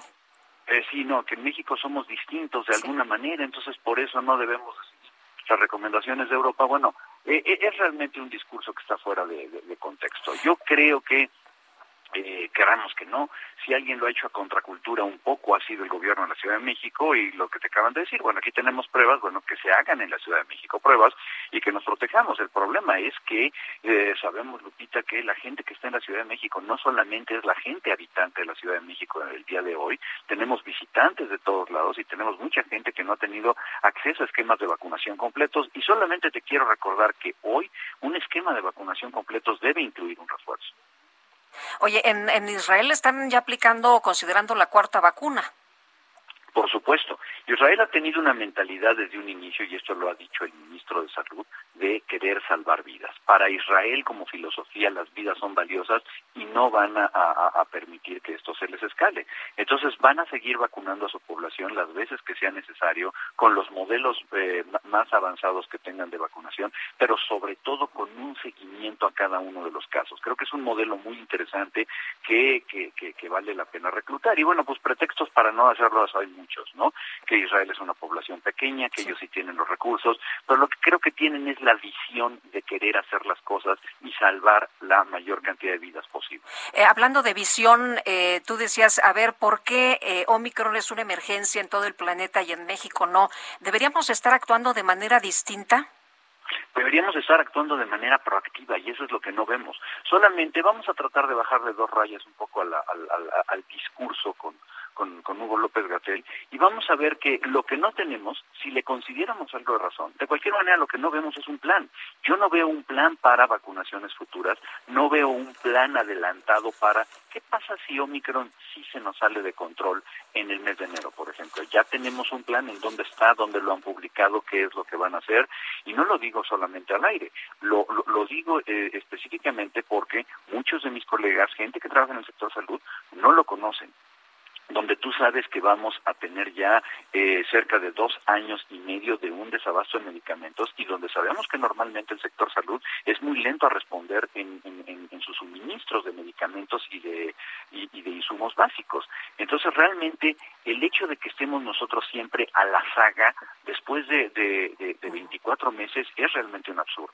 Oye, ¿y cómo ves que estamos dejando entrar un montón de, de turistas? Eh, México es uno de los países que no ha bloqueado la entrada como en otros en, en otras partes del mundo.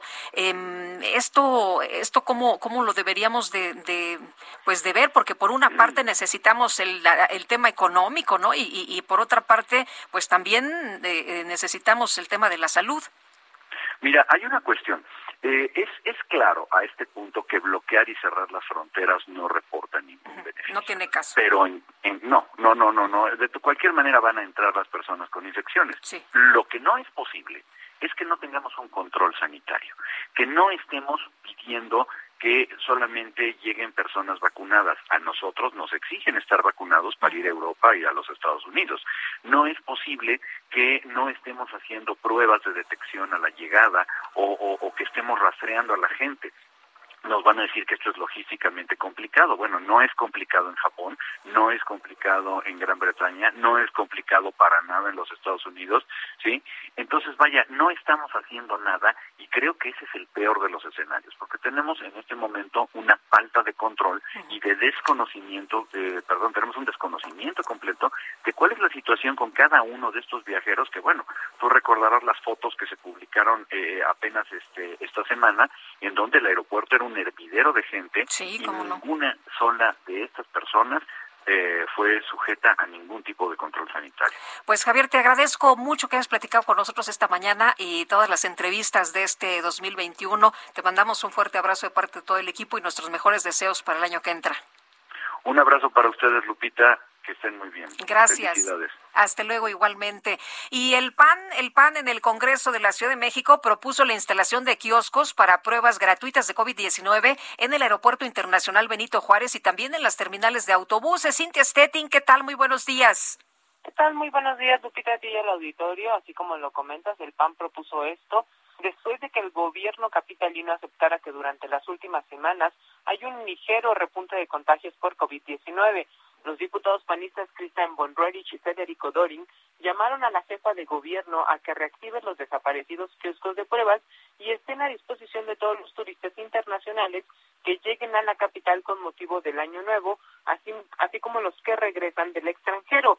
Eh, comentarte que dijeron que estas pruebas serían completamente voluntarias y ayudarían mucho a detectar casos y con ello pues evitar la propagación del virus. Eh, comentarte también que exhortaron a las autoridades a que tomen medidas pertinentes y que se instalen estos kioscos no solo tanto en las terminales de autobuses como en el aeropuerto internacional, sino en otros sitios como explanadas delegacionales o puntos de gran de gran afluencia, porque estos los fueron eh, quitando a principios de diciembre toda vez que bajaban la realización de pruebas. Sin embargo, dicen ahora se deben de recuperar, se deben de eh, pues instalar estos puntos para que la gente tenga oportunidad de hacerse la prueba y saber si es positivo y en todo caso pues guardarse en su casa. Finalmente insistieron en que el semáforo de la ciudad debe pasar a otro color por la gravedad de casos que van en aumento y pues eh, justo para que eh, las eh, personas, los habitantes de la Ciudad de México tomen sus precauciones. Es la información que tenemos.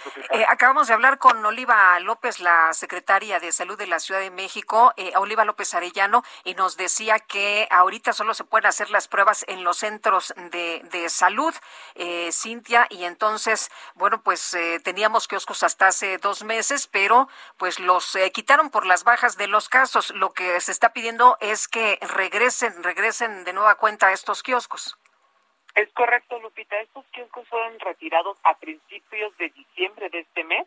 Por lo tanto, lo que piden los legisladores panistas es que regresen los kioscos, pues eran, eh, pues eran importantes para la gente, para que la gente acudiera y tuviera más puntos eh, para hacerse la prueba, para detectar si tiene COVID y no aglomerar los centros de salud a los que también se acuden, no solo a realizarse pruebas, sino a, a ver otro tipo de, eh, pues a, a, checar otro tipo, a hacerse sí, atenderse. Es correcto, Lupita. Muy bien, pues Cintia, muchas gracias por la información. Muy buenos días. Muy buenos días, seguimos pendientes. Seguimos atentos, claro. Israel Lorenzana, desde Gustavo Madero, buenos días otra vez.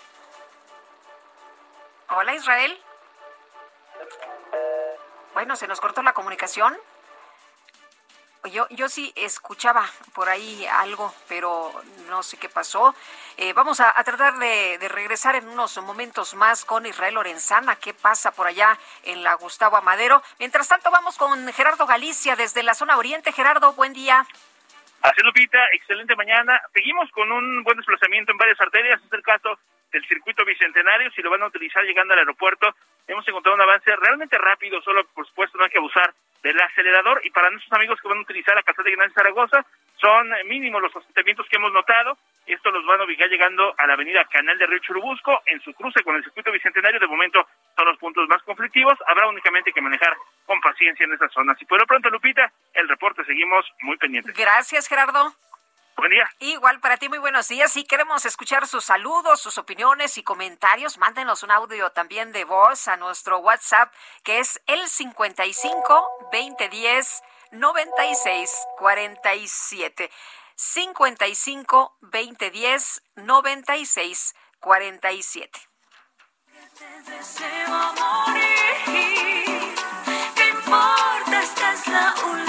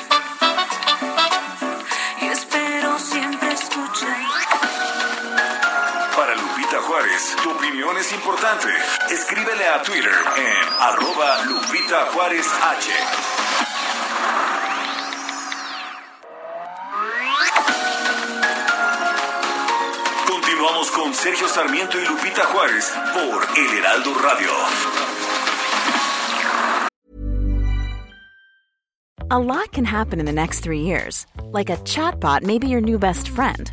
But what won't change? Needing health insurance. United Healthcare Tri Term Medical Plans are available for these changing times. Underwritten by Golden Rule Insurance Company, they offer budget friendly, flexible coverage for people who are in between jobs or missed open enrollment. The plans last nearly three years in some states, with access to a nationwide network of doctors and hospitals. So, for whatever tomorrow brings, United Healthcare Tri Term Medical Plans may be for you. Learn more at uh1.com.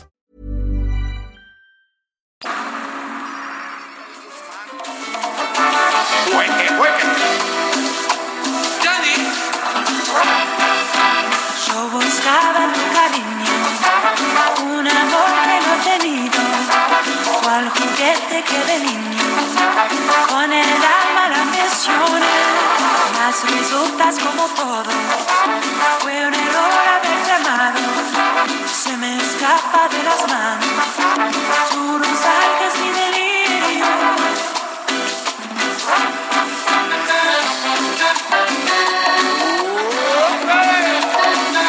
Bailar, Kike, deja ahí los controles un momento.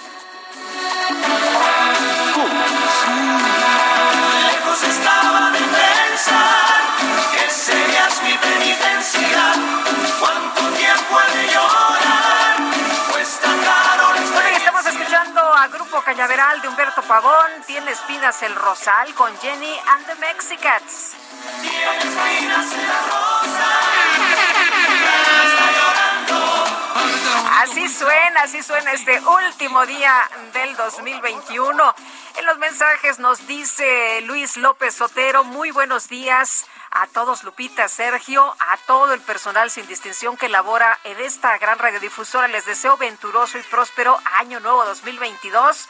Eh, Dios derrame bendiciones en todos ustedes, así como a todas sus respetables familias. Una vez más, muchas felicidades, un abrazo fraterno. Bye. Oralia Mojica nos dice mis deseos que sea un año lleno de abundante paz, prosperidad, pero sobre todo de abundante salud y bendiciones. Feliz noche, fuerte y afectuoso abrazo. Soy Oralia Mojica, doña Oralia, muchas gracias. Y nos dice otra persona, buenos días, dice la jefa de gobierno que la estrategia es vacunar, vacunar y vacunar, pero no hacen mucho esfuerzo para autorizar vacunas para los niños. Muchos saludos, ¿no? Pues ya dijo López Gatel, ¿no? Que pues para qué se vacuna a los niños, que si acaso a los que tengan alguna situación como diabetes, algunas comorbilidades de, de 12, a ellos sí, pero si no, al de, de 15 en adelante es lo que ha dicho Hugo López Gatel. Bueno, la jefa de gobierno, la jefa de gobierno de la Ciudad de México ha escrito un Twitter y ha señalado que la Ciudad de México es una ciudad de derechos y de libertades. Vamos a ir primero con el químico, con el químico Guerra y después regresamos con este mensaje de Claudia Sheinbaum. El Químico Guerra con Sergio Sarmiento y Lupita Juárez. Químico, ¿cómo estás? Qué gusto saludarte. Muy buenos días. Igualmente para ti, Lupita. Lupita, te confieso algo. Confiésame algo. No voy a dar una nota hoy, sino que voy a desearle a todo nuestro equipo, de verdad, un muy feliz año. Decirles que ha sido un gran, gran gusto trabajar con ellos, sobre todo contigo y con Sergio. Eh, Lupita, estamos saliendo, todo el mundo lo sabe, de un año muy complejo, pero el 2022 es un año que tiene muchas promesas, estaba viendo algunos de los pronósticos, por ejemplo, eh, Bill Gates acaba de eh, pues poner en un Twitter el hecho de que ya está lista la tecnología 3D para las eh, los enlaces Zoom, en donde uno hace conferencias, ya ves que hemos estado trabajando todos desde casa, ¿no? Precisamente con esta facilidad que se tiene hoy a través de la tecnología. Oye, que ahí eh, lo digital. teníamos, no lo habíamos descubierto, pero ahora pues lo hemos explotado un montón. Exactamente, bueno, nos aceleró algo que venía cabalgando, digamos, eh, pues lentamente, de repente se aceleró todo esto con la pandemia que nos ha dejado lecciones muy importante, sobre todo en la cuestión de que nos permitió a muchísimos de nosotros recapacitar acerca de a dónde vamos en la vida, qué tenemos que, que hacer, cómo vamos a configurar nuestro futuro. Esas son las lecciones positivas. También estaba yo eh, leyendo eh, en el Lancet eh, las cinco buenas cosas que nos dejó el COVID desde el punto de vista de ciencias médicas, ¿no? El conocimiento, el avance, la investigación, la fabricación de biológicos de una forma totalmente diferente. Y por lo tanto el 2022 es un año con muchas promesas va a ser un año complejo también, pero yo le deseo a todo nuestro equipo en Heraldo que realmente tengamos un año aventuroso, que tengamos juntos. Y déjame decirte que para mí, Lupita, el eh, pues la experiencia de estar con Sergio y contigo en las mañanas es lo que motiva mi día para las siguientes horas y es para mí un verdadero gusto, un placer, pero además un gran privilegio el poder estar otro año con ustedes. Muchas gracias, Químico, qué bonitas palabras. Te mandamos un fuerte abrazo de parte de todo el equipo y esperemos que sí, que efectivamente 2022 sea un mejor año. Agradecidos por lo que ha pasado este 2021, por supuesto, y bueno, pues eh, esperemos, esperemos que 2022 nos traiga mejores cosas. Claro que sí, Lupita, un gran abrazo muy fuerte. Hasta luego, igual para ti, muy buenos días, el Químico Guerra. Y decía que la jefa de gobierno, Claudia Sheinbaum, ha escrito esta mañana un eh, mensaje en su cuenta de Twitter. Dice que la Ciudad de México es una ciudad de derechos y libertades y que es lamentable que siga habiendo discriminación por cualquier motivo. En particular, en los últimos días se denunciaron casos de discriminación contra personas por su orientación sexual o su identidad de género y deben atenderse. Por ello, pedí al secretario de Gobierno que con apoyo de COPRED atienda estos casos en el marco de la ley para prevenir y eliminar la discriminación en la ciudad. La cultura de la inclusión en la diversidad nos fortalece como sociedad y como personas. La discriminación conduce al odio, el respeto a la paz y pone un hashtag Ciudad de Derechos. Ayer veía un mensaje en Twitter que decía, escribía una, una persona, eh, el, el amor nunca ha traído problemas, nunca ha traído violencia, el odio sí. El odio sí ha traído consecuencias y muy graves. Y bueno, la jefa de gobierno se refería a este beso que se dieron unos jóvenes en eh, un parque de diversiones. Y bueno, pues, eh, ¿qué, ¿qué tiene de malo darse un beso? Pues nada, ¿no? Nada, solo que eran personas del mismo sexo y bueno, pues no les gustó a algunos elementos de seguridad que andaban por ahí. Eh, bueno, eh, eh, se hizo un, una situación pues eh, muy desagradable para estos dos jóvenes a quienes pidieron que no se dieran estas muestras de afecto porque era un parque familiar en los que eh, en el que no se permitían este tipo de, de, demostraciones y los chavos decían bueno pero por qué no pues fíjate en la fila todo el mundo está eh, dándose un beso o abrazándose y, y no se les dice absolutamente nada. Bueno pues ahí está la reacción de la jefa de gobierno Claudia Sheinbaum que ha pedido al secretario de gobierno que con apoyo de COPRED atienda estos casos en el marco de la ley para prevenir y eliminar la discriminación. Vamos ahora con Elia Castillo. El Consejo General de Línea aprobó por unanimidad el acuerdo para continuar con el proceso de revocación de mandato, así como realizar ajustes presupuestales y, en su caso, solicitar una ampliación a la Secretaría de Hacienda y Crédito Público. Elia, ¿qué tal? Muy buenos días. Adelante. Muy buen día, Lupita. Te saludo nuevamente con gusto a ti, al auditorio. Así es, el Consejo General del Instituto Nacional Electoral aprobó el acuerdo con el que acata tanto las medidas precautorias dictadas por la Suprema Corte de Justicia de la Nación y del Tribunal Electoral del Poder Judicial de la Federación, que ordenó continuar con los trabajos preparatorios de la revocación de mandato, realizar una adecuación presupuestal y, en su caso, solicitar a la Secretaría de Hacienda y Crédito Público los recursos adicionales que requiera para realizar el ejercicio. En sesión extraordinaria este jueves en la que se discutió y votó el acuerdo, el consejero presidente del INE, Lorenzo Córdoba, subrayó que el órgano electoral hará lo que esté a su alcance, pero advirtió que nadie está obligado a lo imposible. Escuchemos cómo lo dijo que quede constancia que el INE hizo todo lo que pudo hacer jurídicamente, políticamente y presupuestariamente para cumplir con lo que dice la ley. Y si no, bueno, o sea, lo imposible nadie está obligado. En este contexto, Lupita dijo que se debe revisar a detalle la sentencia de la Sala Superior del Tribunal Electoral que dijo obliga a la Secretaría de Hacienda a dotar de los recursos que solicite el INE luego de hacer los ajustes presupuestarios que correspondan, que recordó Córdoba, Lupita, ya se realizaron y como resultado se alcanzó una bolsa de 1.503 millones de pesos. Añadió que si luego de hacer los ajustes y la eventual solicitud presupuestal no hay recursos, el INE hará lo que pueda con lo que tiene, aunque esto implique incumplir con los lineamientos como la instalación de menos casillas de las 161 mil establecidas en la ley. Escuchemos cómo dijo esto. La sentencia es clara. Iremos a la Secretaría de Hacienda. Y sí se dice, ya se le pidió a Hacienda. Claro, pero ahora Hacienda no va a poder contestarnos lo que ya nos contestó en otras ocasiones. Cuando le preguntamos, le pedimos recursos para hacer la consulta popular, Hacienda nos contestó en un oficio. Recordémoslo, porque luego la memoria es breve. El gobierno federal tiene otras, otras prioridades. Hazlo como puedas. Así nos contestaron, ¿eh? Eso ya no lo va a poder hacer Hacienda. Nos tendrá que fundar y motivar por qué no nos da recursos. Y si luego no hay recursos, se va a hacer con lo que se tenga, ¿eh? Y si no se pueden cumplir los extremos de la ley, el hizo todo lo que pudo, ¿eh? Y si hay menos casillas, habrá menos casillas. De que va a haber revocación de mandatos, si lo los ciudadanos, así se va a hacer.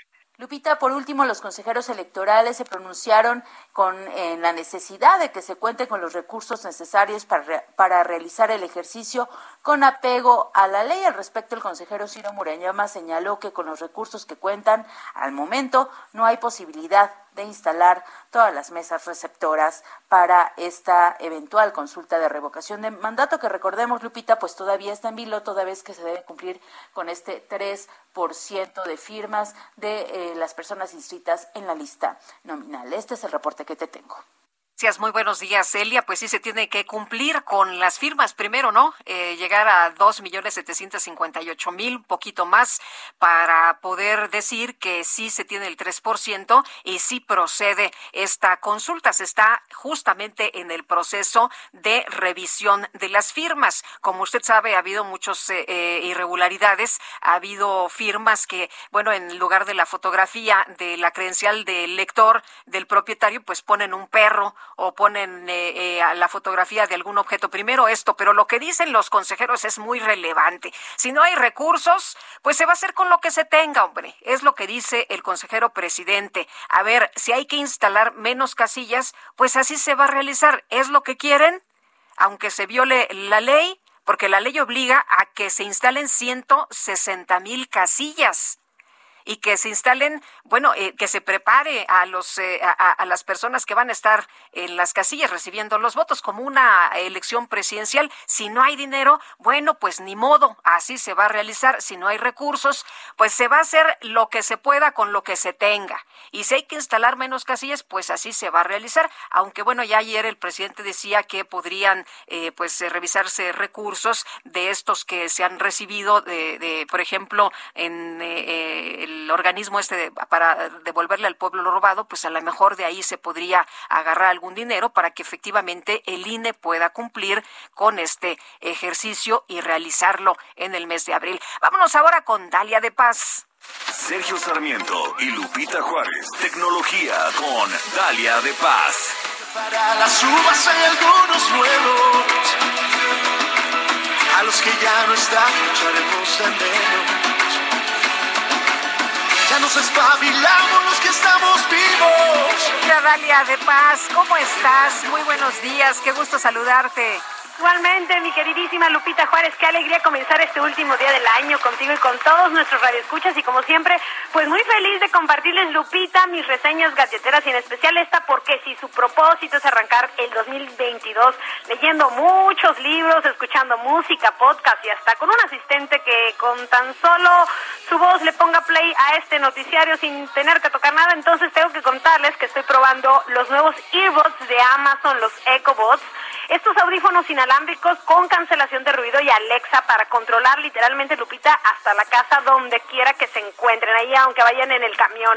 Y sí, más allá de la experiencia con la asistente virtual de Amazon, que sin duda es un gran plus porque funciona exactamente como la utilizamos en nuestras bocinas o en los dispositivos seco, es la calidad de estos audífonos True Wireless que, para ser honesta, me sorprendió y mucho porque no esperaba que cancelara el 100% el ruido. De hecho, el gigante tecnológico asegura que esta segunda generación cancela el doble de ruido en comparación con la primera generación y puedo decirles que es completamente cierto. Por supuesto, para los que no quieran aislarse ni perderse de ningún detalle mientras están haciendo ejercicio o caminando en la calle, pues les comento que este modelo de Amazon cuenta con un modo transparencia que permite escuchar pues todo lo que está pasando a nuestro alrededor. En cuanto al diseño de estos EcoBots, les cuento que aunque pues me parecieron también muy simples, los encontré muy cómodos, para nada cansados y lo mejor es que se quedan ahí en la oreja, no se mueven así, pues los usemos todo el día porque pues a mí me parece también esto un gran acierto porque ya ven que luego estamos ahí moviendo moviéndonos, bueno, de un lugar para otro y que se nos caen y que ya lo perdimos y bueno, es todo un relajo.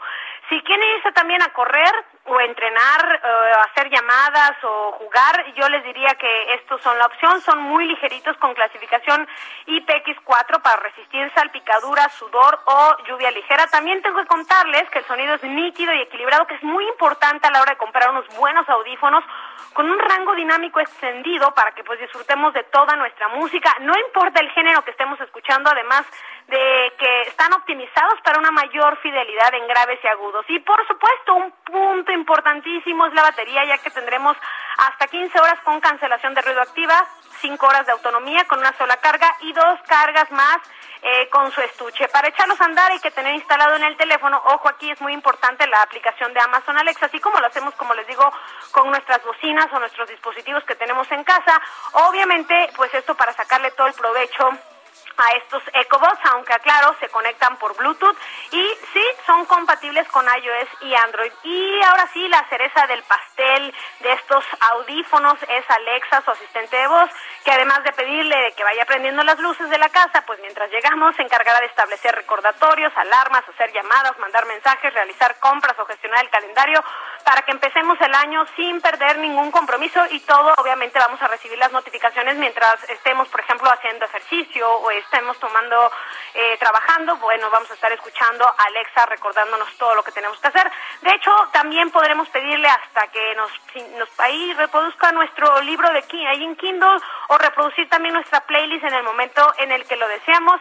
Les recuerdo que obviamente para poder hacer uso de este asistente debemos estar conectados a nuestra conexión Wi-Fi en el teléfono. Lo mejor que me pareció un súper, súper acierto de estos audífonos de segunda generación de Amazon, eh, que me parece además ideal es su precio, ya que ronda los 1.900 pesos. Ahí lo encuentran en la tienda de Amazon México. Y Lupita, amigos, ya para concluir y hablando también de este fabricante y si su propósito es leer sin tener la excusa de que hay que cargar con los libros tan pesados, que pues no, que ya llevo muchas cosas en la mochila. Bueno, les platico que me traje aquí a Chiapas la nueva Kindle Paperwhite Signature Edition que en lo personal lo primero que me atrapó es su pantalla eh, más grande, hablamos de 6.8 pulgadas, que ahora llega con carga inalámbrica y luz frontal ajustable. Eh, y aquí tengo que decirles que desde hace algunos años yo he usando la Oasis, de la cual también me considero muy fan. Sin embargo, este, este nuevo modelo de Kindle eh, pues me tiene más satisfecha porque pues es muy ligera, por los bordes son más delgados y en, en espacio sobre todo de la lectura. Y la luz frontal, que es lo más importante, se va ajustando automáticamente el brillo de la pantalla basándose en las condiciones de luz. No vamos a tener que estarle tocando, bajando o subiendo el brillo, así que me parece ideal para leer en cualquier momento del día. Por cierto, esta Kindle es resistente al agua, se puede sumergir hasta dos metros en agua dulce durante 60 minutos y hasta punto 25 metros en agua salada durante 3 minutos. Ahí en un rato haré la prueba aquí en las playas chiapanecas y ya les cuento cómo me fue. Eh, también llega con 32 gigas de almacenamiento para almacenar miles de libros y su batería lo dura hasta 10 semanas para traerla en la bolsa, en la mochila o donde quieran. Está esta edición, la Kindle Signature Edition, para que le echen un ojo y como les digo, pues lean, le echen ganas, Lupita, y lean todo. ¿Qué vas a leer, Lupita? A ver, dime. Fíjate. Ajá. Eh, fíjate que estoy leyendo eh, un misterio sobre Agatha Christie, una desaparición. Desapareció 11, 11 días y no se sabe qué, qué, qué pasó con ella. Es de, de, la misma autora de Benedict, de la misma autora de La Dama de la Guerra, la esposa de Churchill, y también de la única mujer de Hedy Lamar, esta gran inventora, por supuesto, a quien le debemos muchas cosas, entre ellas el eh, Wi-Fi, ¿no? Así que, pues a leer. Me, me, dejaste picada, sí, Lupita. por favor, ¿Has tenido la oportunidad de leer en estos libros electrónicos, Lupita? Fíjate que a mí me gusta mucho el libro físico, me encanta, me fascina. Sí. Date la oportunidad, leído, he leído poquito, he leído poquito, eh, este, en forma electrónica, pero regreso siempre al libro. Bueno, campechaneado, Lupita. Así le voy a hacer, Cuando te vayas ahí a dar tu vuelta a Chapultepec, te la lleves y te pongas a leer ahí en el Ah, qué delicia, Te la voy a prestar. Me Cualquier parece muy duda, Lupita, en Instagram, Dalia de Paz, en Twitter, Dalia de Paz, también les comparto. Lupita, les deseo un feliz 2022, un feliz cierre de año, lleno de mucho amor, salud, que es lo más importante y lo que más necesitamos en este momento. Igual para ti, mi querida Dalia, un fuerte abrazo. Un abrazote para Feliz todos. año. Buen día. Buen día. Y nosotros nos vamos a un resumen de más importante. La Comisión Política Permanente del PRI decidió ceder al Partido Acción Nacional la candidatura de la coalición Va por México por el gobierno de Hidalgo en el 2022. Y la dirigencia estatal del PRI en Hidalgo, ¿qué es lo que dice? Bueno, pues que ellos no han sido notificados sobre los términos de la coalición conformada con el PAN y el PRD para contender por el gobierno de la entidad el próximo año.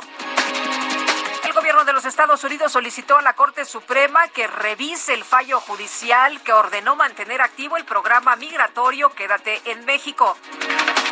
Y las autoridades sanitarias de Reino Unido aprobaron el uso de emergencia de la píldora contra el COVID-19 de la farmacéutica Pfizer para personas mayores de 18 años. La vez que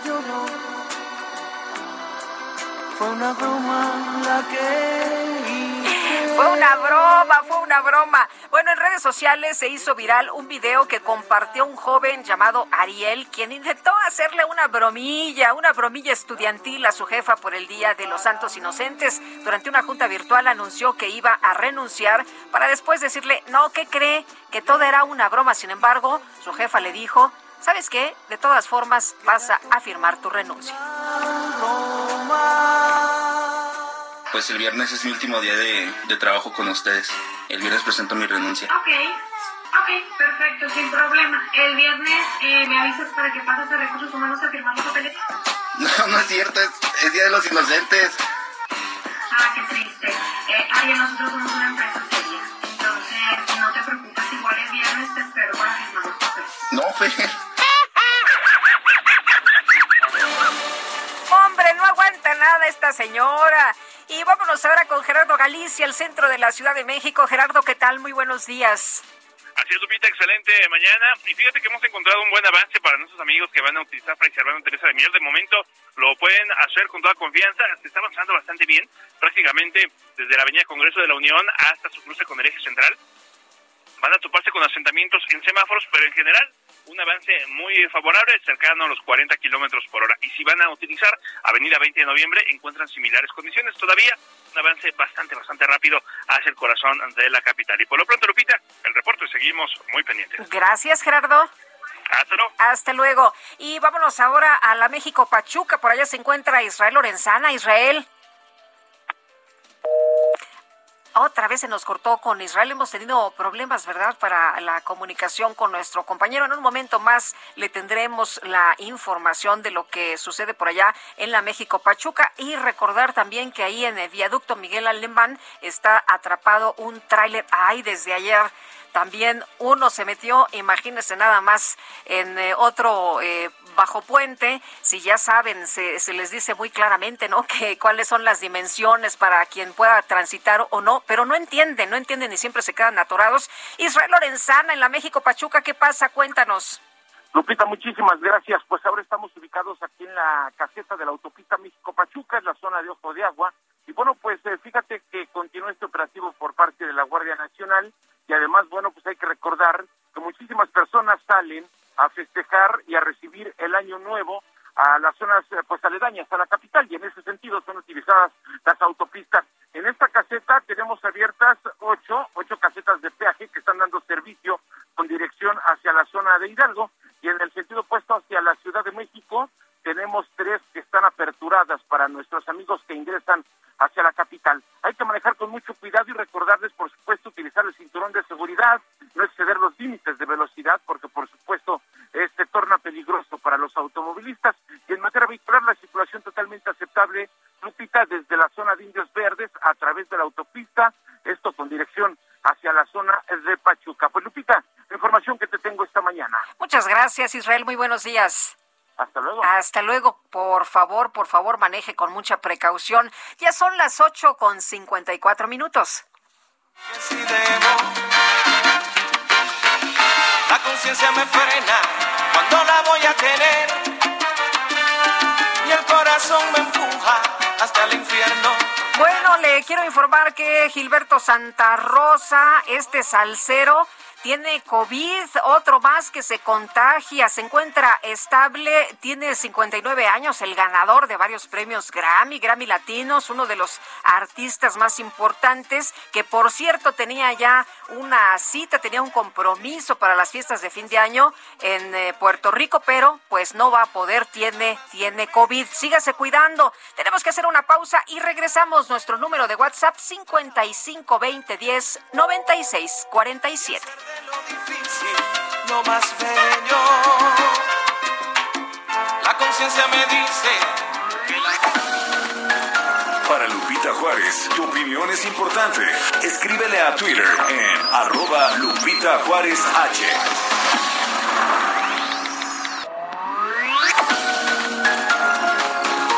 Continuamos con Sergio Sarmiento y Lupita Juárez por El Heraldo Radio.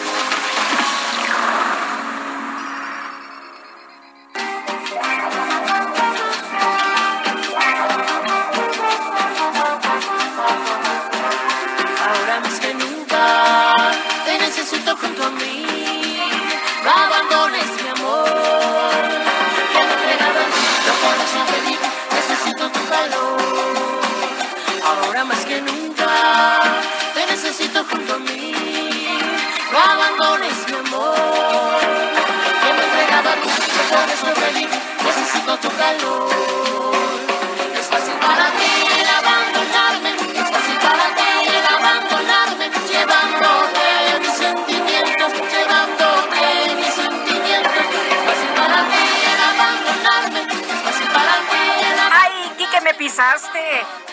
sentimientos. Llevándote mis sentimientos. Báilele bien, báilele bien.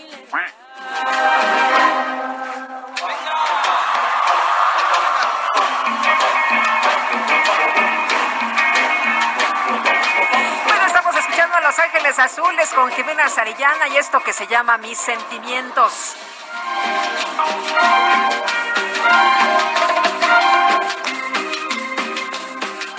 Bueno, ya no cabemos en la cabina con tanto radio escucha bailando aquí esta mañana con nosotros. Y bueno, nos dice Cristian esta mañana, Lupita, mis mejores deseos para este año por nacer eh, eh, a todo el equipo. Éxito para este 2022 y muchas, muchas bendiciones. Gracias, Cristian. Y a nuestros cuates de Guadalajara también un abrazo muy grande. Lupita, feliz año, Dios te bendiga. Saludos de Ricardo desde Guadalajara.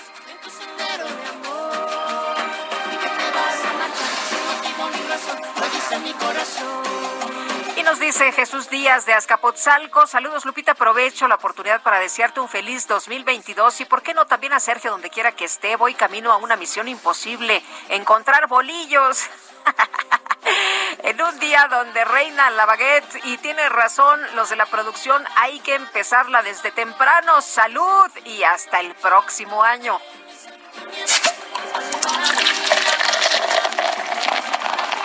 Oye, creo que hasta ahora se encuentra el bolillo, ¿no?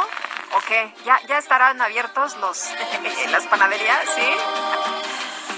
Bueno. Vámonos, vámonos a la combi, a la combi deportiva. Todo con moderación.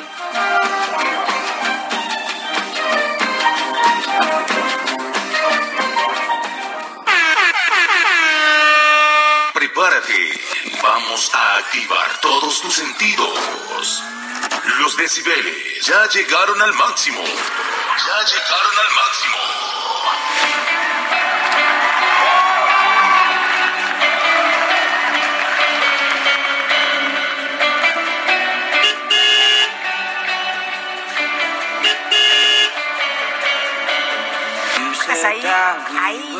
La combi anunciando que llegó para dar la información de los deportes. Ángel Gutiérrez, ¿cómo te va? Muy buenos días, feliz año.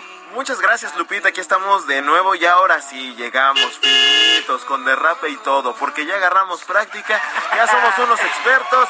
Pero la mala noticia es que es la última emisión de la combi deportiva. Uy, apenas que habían agarrado ya expertise. Pero amenazamos con volver. Así que pues vamos a mencionar algunas de las notas deportivas que siguen surgiendo, aunque pues sí, ya, ya es muy poquito, ya baja, casi baja todos ¿verdad? están- Baja la actividad. Sí, ya, ya los equipos y todos están esperando para festejar. Pero pues sí, hay algunas notas que, todavía podemos, que podemos rescatar.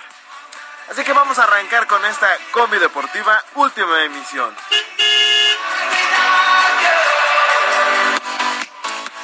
Y comenzamos con el fútbol de eh, la Premier League de Inglaterra, porque el astro portugués Cristiano Ronaldo volvió a ser figura con el Manchester United, ya que fue pieza clave en la victoria de los Red Devils por marcador de 3-1 sobre el Burnley en la Premier League al anotar un gol y sumar una asistencia.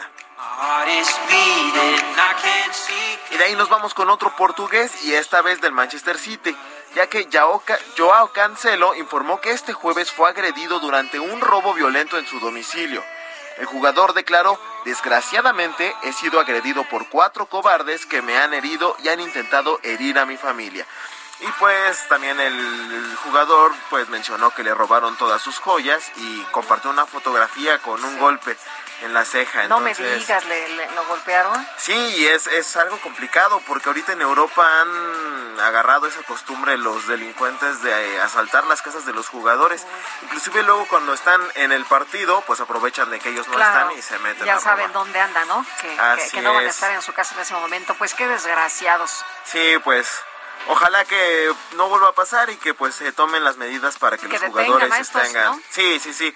De, de hecho, se ha dado casos en los que jugadores se llegan a defender, incluso a golpes con los, de- con los asaltantes y pues No, pues peligroso, una ¿no? situación peligrosa. Bueno, nos vamos a información de la UEFA, porque el presidente del organismo europeo del fútbol, Alexander Seferin, reiteró su oposición en contra de los planes de la FIFA de organizar un mundial cada dos años. Señaló que con esta decisión, tanto el mundial femenil como los Juegos Olímpicos se verían afectados gravemente si coinciden en el año que se lleva a cabo la Copa del Mundo.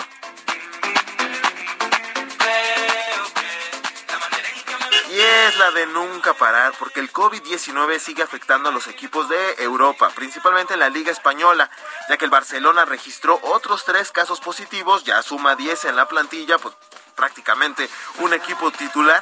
El Real Madrid sumó uno, con lo que llegan a seis, y el Atlético de Madrid reportó cinco contagios, incluyendo al mexicano Héctor Herrera. En Italia, varios clubes de la Serie A, como el Inter de Milán y la Juventus, suspendieron la venta de boletos para sus próximos partidos, luego de que el Ministerio de Deportes anunció una reducción del aforo permitido del 75 al 50%, por, al 50% por lo mismo para prevenir contagios de COVID-19. Sin embargo, acá en México, pues no cantamos malas rancheras, como siempre, porque la Liga MX informó que hasta el momento se han detectado 93 casos positivos entre jugadores y personal de todos los equipos, pues esto antes del arranque del clausura 2022. Oye, llevan un montón, ¿no? ¿90 y qué dijiste? ¿Tres? 93 casos, sí, no solamente en jugadores, pero pues ahí está personal, el, sí. el brote El en- contagio, en, ¿no? toda la estructura básicamente del fútbol. Y no solamente en el fútbol, porque finalmente vamos a mencionar que en la NBA pospuso el juego de los guerreros de Golden State frente a los Nuggets de Denver.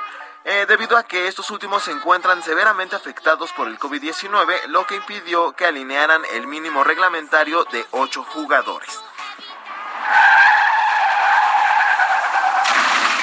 Y pues Qué difícil se me de esta manera, triste, debemos anunciar oficialmente el fin de la combi deportiva que llega a su emisión número 5, una corta temporada.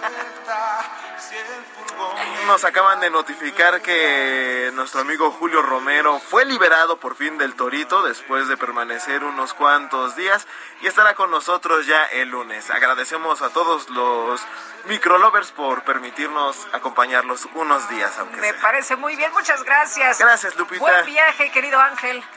Hasta luego. Gracias. gracias, gracias por la información de la combi deportiva con Ángel Gutiérrez. Son las nueve de la mañana ya con ocho minutos. Hasta la vista, baby. Espera que me canse de buscar.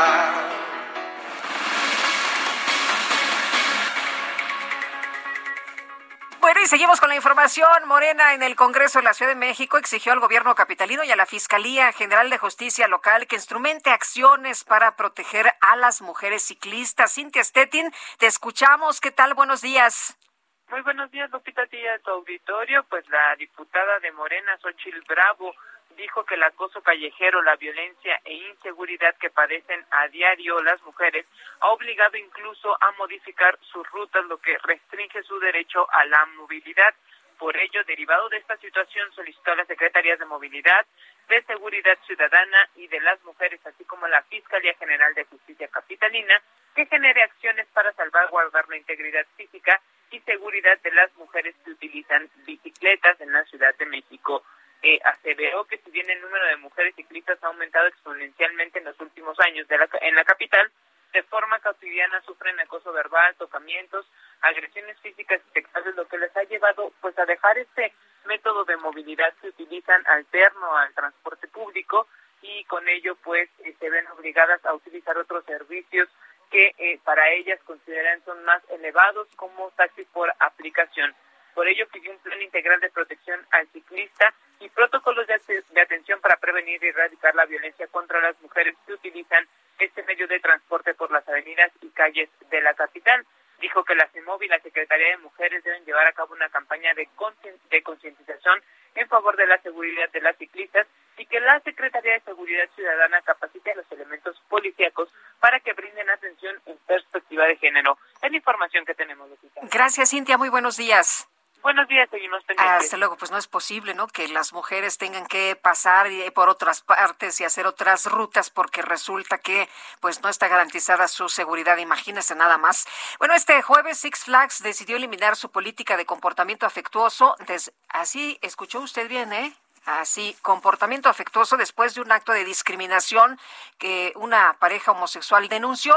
Y Jacqueline Loast, defensora de derechos humanos, agradezco como siempre que puedas platicar con nosotros. ¿Cómo estás? Muy buenos días, muchas felicidades.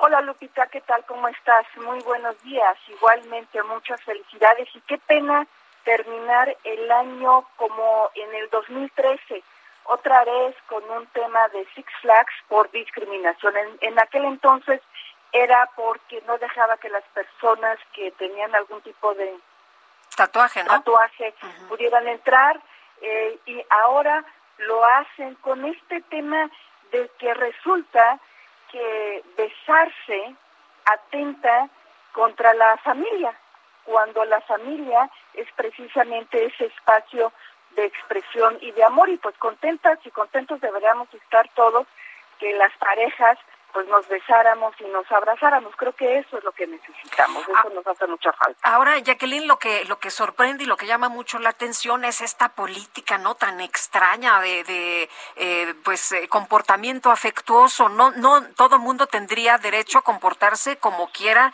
eh, claro, sin lastimar ni agredir a los demás. Efectivamente, mira, eh, una cosa, y creo que todas las personas que nos están escuchando el día de hoy están absolutamente de acuerdo, una cosa es el abuso sexual, una cosa es el acoso sexual, una cosa es la violación, lo cual pues en sí mismo es un delito que no se permite. Y eh, otra cosa es que eh, una empresa como Six Flags es un parque de recreación donde da muchísima gente, gente en familia y en familias diversas, como ya estamos reconocidos en el mundo, pues, ¿no? Digan que no se puede eh, tener este tipo de expresiones afectuosas. Es verdaderamente no solamente retrograda, sino que yo estoy segura que en el fondo sí había una intención homofóbica. Es decir, sí había una intención de impedir que las personas del mismo sexo se besaran. Y por eso construyeron esta política tan absurda, porque yo me imagino que durante estos años seguramente muchas parejas heterosexuales se dieron algún beso en la boca y nunca fueron solicitadas a que se salieran de la fila como fue este bueno caso, de hecho estos jóvenes de estos eh, estos jóvenes señalaron a ver este nosotros nos estamos besando pero no nada más eh, estamos nosotros eh, besándonos o sea voltea y hay un montón de parejas ¿por qué nada más nos señalas eh, eh, eh, a, a nosotros en este momento si hay eh, también eh, otras parejas haciendo lo mismo Claro, porque hay un pensamiento eh, conservador, un, un pensamiento homofóbico indiscutiblemente que solamente reconoce como parejas a las personas heterosexuales de diferente sexo y que las reconoce como familia en sí mismo. Y entonces cuando ellos hablan de expresiones eh, emotivas que afectan a la familia, eh, lo que están hablando en el fondo son de parejas del mismo sexo que se besan y entonces en un ambiente familiar heterosexual esto no se ve bien. Eso es lo que trae en el fondo ese mensaje. Eh, Jacqueline, el- la jefa de gobierno pidió al secretario de gobierno que con apoyo de COPRED atienda estos casos en el marco de la ley para prevenir y eliminar la discriminación en la ciudad. Eh, ¿qué, tendría que aprender este parque o cuál sería eh, eh, la, sanción o, cómo debería de actuar el gobierno precisamente ante los hechos que ya nos estás platicando? Mira, lo primero que tiene que reconocer Six Flags es que los permisos para que ese parque exista se los dio precisamente el gobierno de la ciudad.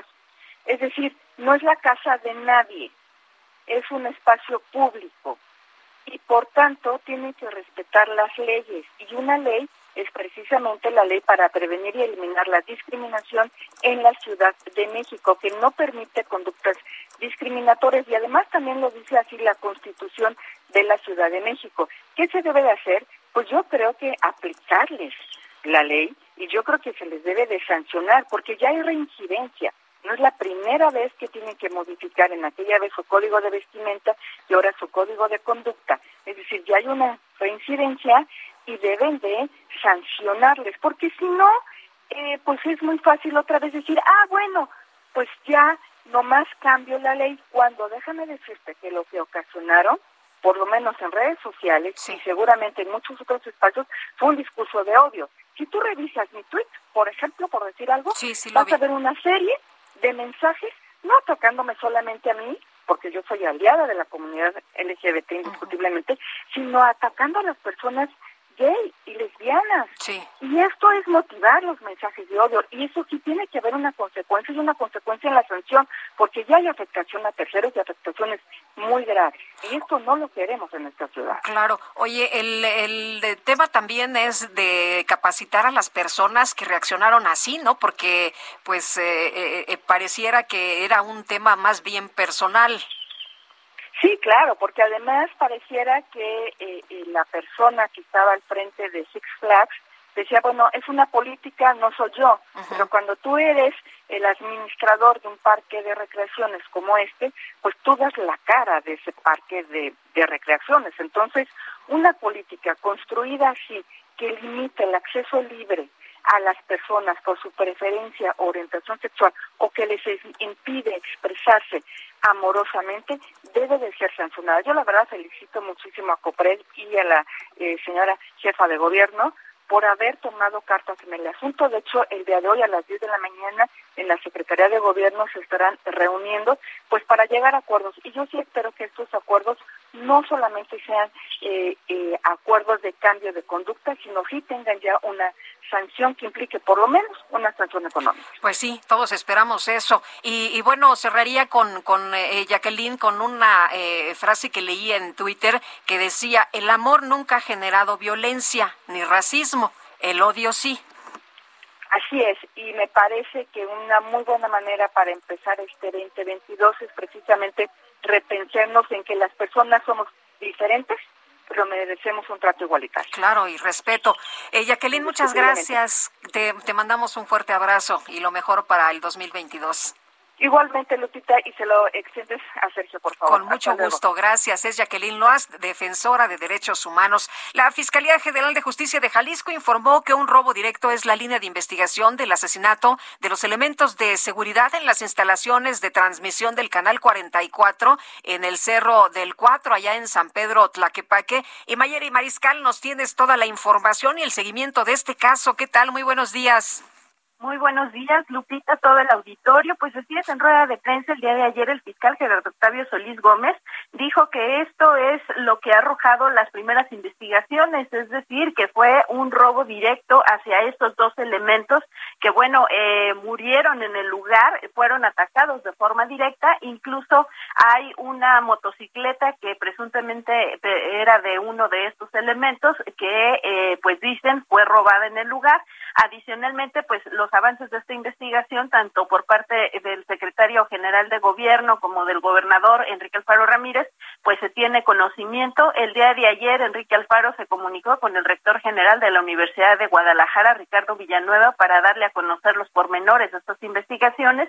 Y es que el canal 44, hay que recordar, pertenece a la Universidad de Guadalajara y eh, pues bueno también diversas organizaciones de defensa de derechos de libertad de expresión se pronunciaron porque no se limite esta esta investigación solamente a decir que fue un robo sino que se trató dicen ellos de un intento de ingresar a estas eh, instalaciones de transmisión en el Cerro del Cuatro de un medio de comunicación.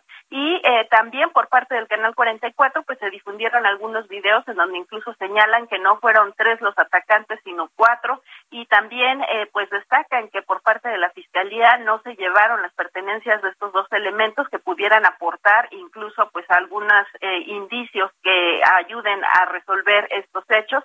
Por parte del fiscal Gerardo Octavio Solís Gómez dijo que estarán eh, pues en busca de los responsables para que se haga justicia. Así es que estaremos al pendiente, por supuesto, de cómo avanza esta investigación, Lupita. Claro que sí, Mayeli, muchas gracias, muy buenos días. Excelente día y feliz eh, pues noche vieja y feliz año nuevo. Igual para ti lo mejor, Mayeli, que el 2022 te traiga muchas cosas buenas. Igualmente para todos. Gracias, un abrazo. Mayeli Mariscal. Y Guatemala recibió este jueves, fíjese usted, los cuerpos de los 15 migrantes fallecidos el pasado 9 de diciembre en este terrible accidente de tránsito allá en Chiapas. Y José Ríos, nos tienes la información. Te escuchamos adelante. ¿Qué tal, Lupita? Buenos días. Saludo con gusto a ti y a quienes nos escuchan en el Heraldo Radio. Pues sí, como bien comentas, este jueves el gobierno de México repatrió los cuerpos de 15 de los guatemaltecos que fallecieron en un lamentable accidente vial en Chiapas este 9 de diciembre y que fueron identificados recientemente. Las acciones forman parte de los compromisos asumidos por las autoridades mexicanas en el marco de las actividades del Grupo de Acción Inmediata sobre esta tragedia que, pues bueno, recordemos, dejó hasta el momento 57 muertos y más de 50 heridos. Todos ellos, pues, personas extranjeras. Los cuerpos de los fallecidos Lupita fueron trasladados a la ciudad de Guatemala en un avión de la Fuerza Aérea Mexicana y entregados a funcionarios de las Relaciones Exteriores de ese país. El operativo fue coordinado entre la Secretaría de Relaciones Exteriores, el Instituto Nacional de Migración y la Fiscalía General de la República, así como la Secretaría de la Defensa Nacional. Hasta este viernes, Lupita, te informo que, pues bueno, las autoridades forenses de la Fiscalía General de la República lograron eh, la identificación de 50 personas que murieron en el accidente, 37 son de Guatemala Guatemala, 11 de la República Dominicana, así como uno de El Salvador y otro más de Ecuador. De estas personas, Lupita, pues bueno, 25 ya han sido trasladados a sus lugares de origen y cinco más serán transportados en el transcurso de estas horas de este viernes. Ese es el informe que te tengo, Lupita. Muchas gracias. Muy buenos días, José.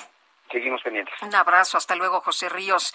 Bueno, y develaron en Atlacomulco, en el Estado de México, una estatua de Andrés Manuel López Obrador en las inmediaciones de la terminal de autobuses del municipio. Esta efigie fue presentada de manera oficial por el alcalde Roberto Telles Monroy.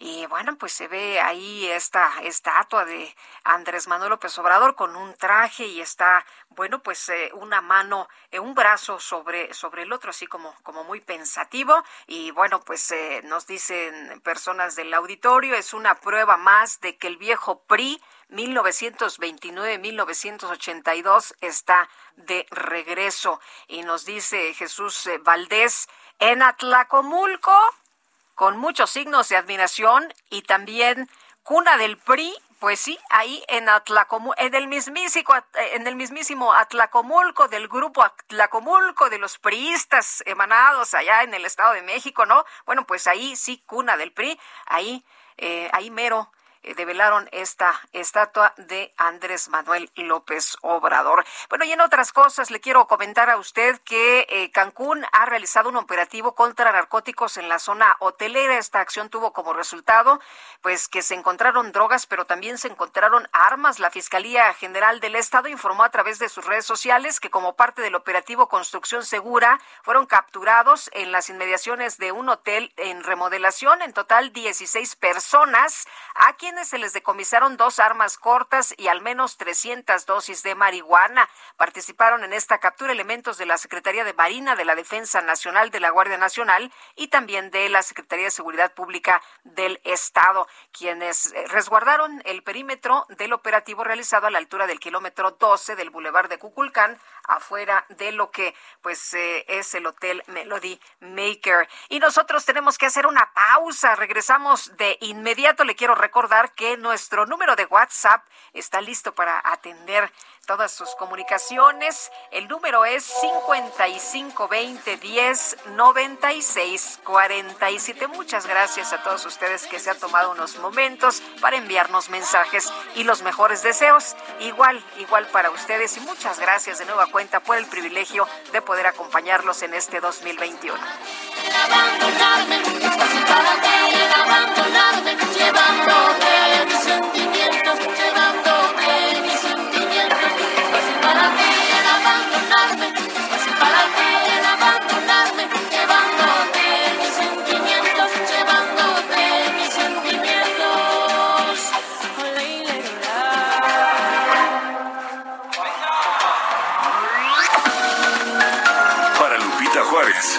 es importante. Escríbele a Twitter en arroba Lupita Juárez H.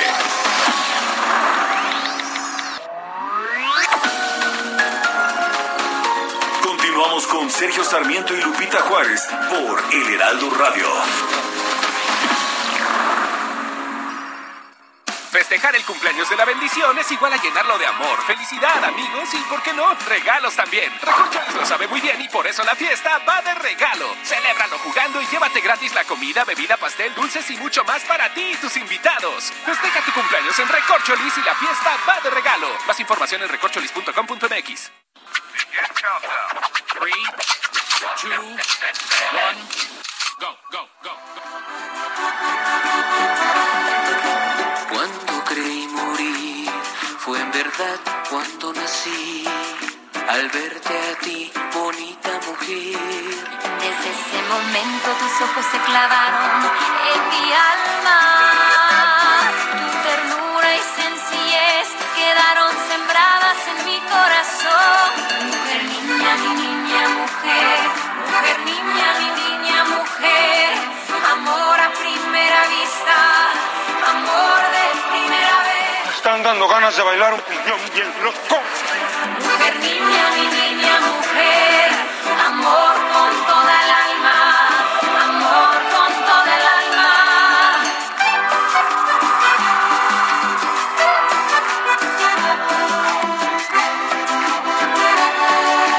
Bueno, pues esto se llama Mi Niña Mujer. Deja, deja aquí que Angelina se nos va a equivocar. Ay, ¿qué quieres que el más solicitado, no? Ay, también ahí está Gus, también ahí está Gus. Eh, mira nada más qué pasos, Gus. Nuestro ingeniero, es así, no, no sabía que bailabas también, ¿eh? No, hombre, no, no, no, qué barbaridad. El No fiestón. El fiestón aquí está en grande, mi niña mujer, Los Ángeles Azules con hash.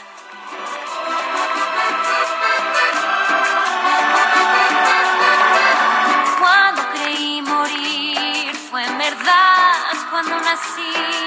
Al verte a ti, bonita. Bueno, y es que Kike está dejando un poquito más la música por aquellos que están bailando, que, que aquellos que están bailando en casa, ¿no? Que ya agarraron el pasito y luego les quitamos la música. Échele otro, otro ratito. Mujer, niña, mi niña, mujer. Mujer, niña, mi niña, mujer. Bueno, don Carlos Alberto también anda bailando, ¿verdad? Un abrazo, don Carlos Alberto, que fue quien pidió Mi Niña Mujer con Los Ángeles Azules. No, si ya estamos también en la hora de la complacencia, no crea que no.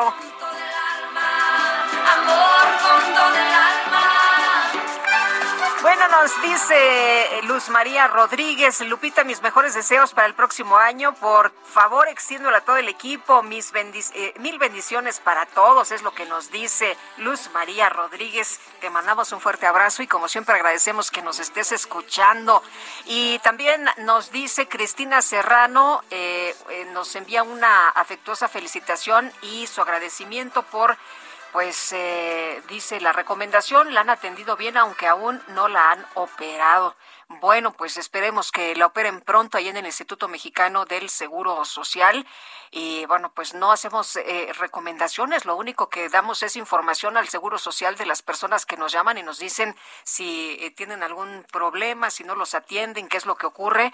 Y esperemos que, que la atiendan pronto a doña Cristina Serrano. Le damos seguimiento por cierto, o sea, por supuesto, ahí a, a, este caso. Eh, nos dice Aurora Mendoza, Lupita, un fuerte abrazo, que el año 2022 sea mejor para todos, con mucha salud. Pues esperemos, esperemos que así sea nuestra eh, radio escucha Aurora Mendoza, también a quien le mandamos un fuerte abrazo y que constantemente nos envía sus puntos de vista, nos comparte sus opiniones y sus mensajes que apreciamos mucho. Eh, saludos, Lupita, ya me integré al bailongo, preparando el desayuno y bailando al mismo tiempo. Y sí, me los imagino bailando para este año. Pido salud y la mejor actitud para lo que venga. Gracias por estar con nosotros, acompañándonos todas las mañanas y los esperamos, esperamos seguir escuchándolos este 2022. Bendiciones a todo el equipo y un fuerte abrazo, Silvia Matías, desde Santo Tomás, en el Estado de México. Ya no llegamos al desayuno, doña Silvia, pero a la cena, ¿qué tal? A la cena sí, así que guárdenos alguito, por favor. Bueno, y vámonos ahora con otra información. Omar Fayad, gobernador de Hidalgo, te saludo con mucho gusto esta mañana. Muy buenos días. ¿Cómo está, Lupita? Muy buenos días. Un saludo para ti, para todo. Muchísimas gracias, Omar. Pues cuéntanos cómo está la situación allá en el PRI. Estábamos viendo y con sorpresa, pues este agarrón, ¿no? Eh, año nuevo, pleito nuevo. El dirigente del tricolor, Alejandro Moreno, te ha acusado de desleal, de ponerte de rodillas con el gobierno de Morena y de pretender entregar el estado de este partido en la elección del 2022. Pues mira, yo creo que este se está viendo en un espejo porque eso es totalmente falso. Y él lo sabe. El prismo hidalguense es un prismo leal, institucional, un prismo eh, actuante, un prismo que trabaja, un prismo que les ha dado resultados, que les ha demostrado respeto, institucionalidad. No entendemos por qué como premio a ese prismo le entregan la decisión de quién va a ser el candidato del PRI al PAN. Pues a ver si a ti te lo explica, porque nadie del prismo lo entiende. Oye, ¿cómo en un partido donde gobierna el PRI, donde el PRI ha demostrado resultados, donde el PRI ha sido leal, el PRI es institucional, es tu bastión, uno de tus grandes bastiones, ya no nos quedan mucho por este tipo de decisiones, ¿eh? Y resulta ser que a ese prismo le anuncian que su candidato lo va a decidir el PAN. ¿A qué te huele? Pues cuando menos mal, ¿no? Apesta. O sea, es una decisión rara, es una decisión popular que seguramente lo que pretende es darle la vuelta y violar todos los mecanismos este, institucionales por los que se han decidido este tipo de, eh, de, de candidatura para entregárselo a otro partido. Eh, Omar, ¿no lo platicaron? ¿No platicaste con Alejandro Moreno? ¿No, no tuvieron algún diálogo? Claro, pero este, eh, eh, eh, él dijo que se iba a construir una candidatura de unidad en Hidalgo y no no no está respetando su palabra. Él dio su palabra de que iba a haber una candidatura de unidad. Bueno, si no la hay unidad, tenemos nuestros procedimientos y él vino a Hidalgo a escoger el procedimiento de convención de delegados para escoger candidato y dijo perfectamente que no era por género, era por este, otras razones o por competitividad, por este, presencia, por estructura, por lo que te da la posibilidad de triunfo y resulta ser que en vez de que lo escojan los turistas, lo van a escoger en el PAN. Oye, ¿y, y, y cómo, eh, por qué, a qué obedece este cambio? ¿Tú cómo estás viendo, qué estás leyendo? Pues mira, lo que nosotros estamos viendo es que están entregando a nuestro partido, que hay una traición a la militancia priista. ¿Por qué no le permitieron a la militancia priista? ¿Por qué creen que la militancia priista es menor de edad o incapaz? ¿O, o, o por qué? ¿Cuál es la explicación para que alguien les crea que es lógica y que tiene la lógica de decir están atendiendo a la militancia priista del Estado de Hidalgo? Oye, pero está, eh, está raro, ¿no? Porque se la van a dar al PAN para que se la quede el PRI. Y a ver, A ver, cuéntame, tú, tú, tú cuéntame, tú que te estás más enterado de, de, de todo. pues es un cochinero, pues te queda claro que es una prequiñuela, es una chi se llaman chicanas, mira, así cuando le tratan de dar la vuelta a la ley, a los estatutos, a todo, mm, para imponer una decisión por vía de otro partido, ¿no? Qué barbaridad. Na- nadie lo entiende, así como tú te sorprendiste. Bueno, cuando me enteré dije, no lo puedo creer. Y lo voy a manifestar, pero además eh, le hablé muchas veces y busqué muchas veces a la dirigencia nacional, Alejandro Moreno en concreto. sí, en concreto, pero ni los mensajes me contestó, ni la llamada me tomó. O sea, no antes- quiere hablar contigo, no le interesa hablar Ya. contigo. Antes de subir este mi expresión pública, lo quise hablar con él, no me quise tomar una llamada, incluso le pedí a mi secretario y dile al secretario que voy a hacer un pronunciamiento público y antes de hacerlo, quiero platicarlo con él, que si me contesta los mensajes o me llama y no ha tenido tiempo, ¿no? Oye, pero, Este, pero se lanzó bien rudo contigo, ¿no? Dijo que la molestia tuya responde a intereses personales y nunca los de partido y que a lo largo de los últimos años has demostrado sumisión y entreguismo con el poder. Oye, eso no es lo que dijo hace unos días en Hidalgo, donde dijo que soy el mejor gobernador, donde dijo que soy el más valiente y que estoy siempre entre los cinco mejores calificados y que soy un orgullo. Ya le cambió el pensamiento. ¿Pero qué pasó? ¿Qué pasó? Cuéntame. o sea, eso es lo que le tienes que preguntar, ¿por qué dice una cosa y luego dice otra? Pero bueno, este, yo he respetado y en el marco de la ley institucionalmente, antes del comunicado, antes de hablar con él, puedo demostrarles que no me tomó ni la llamada ni me contestó los mensajes, este, desdeñando, claro, cuando vas a hacer algo en lo oscurito, pues no quieres hablar y no lo quieres ventilar, ¿por qué? Pues porque te- te- tienes temor a que no te salga, pero esos acuerdos populares, o sea, ¿cómo vas a construir una alianza nacional en lo nacional que cuando la bajas a las bases no funciona? Tú te imaginarás que los, los turistas seguramente en Hidalgo están muy contentos porque el PAN va a definir a nuestro candidato. Y seguramente los panistas van a estar muy contentos en que el PRI le dé la decisión del candidato, pero no puede ser un panista. No, bueno, qué bonita alianza. Oye, oye, Omar, eh, todas. eh, dime una cosa, ¿es eh, distinto que te lleves bien con el presidente a que quieras entregar Hidalgo a Morena? Claro, es totalmente distinto. La relación con el presidente es cordial, es de, de coordinación, es de dar resultados al pueblo, de dar resultados a la gente, trabajar juntos para sumar esfuerzo, trabajar unidos, este, tanto el nivel federal como el nivel local, el orden federal y el orden municipal con el orden estatal para dar resultados, una buena relación, una buena coordinación institucional como, como, la tenemos nosotros, no significa ninguna sumisión a nada.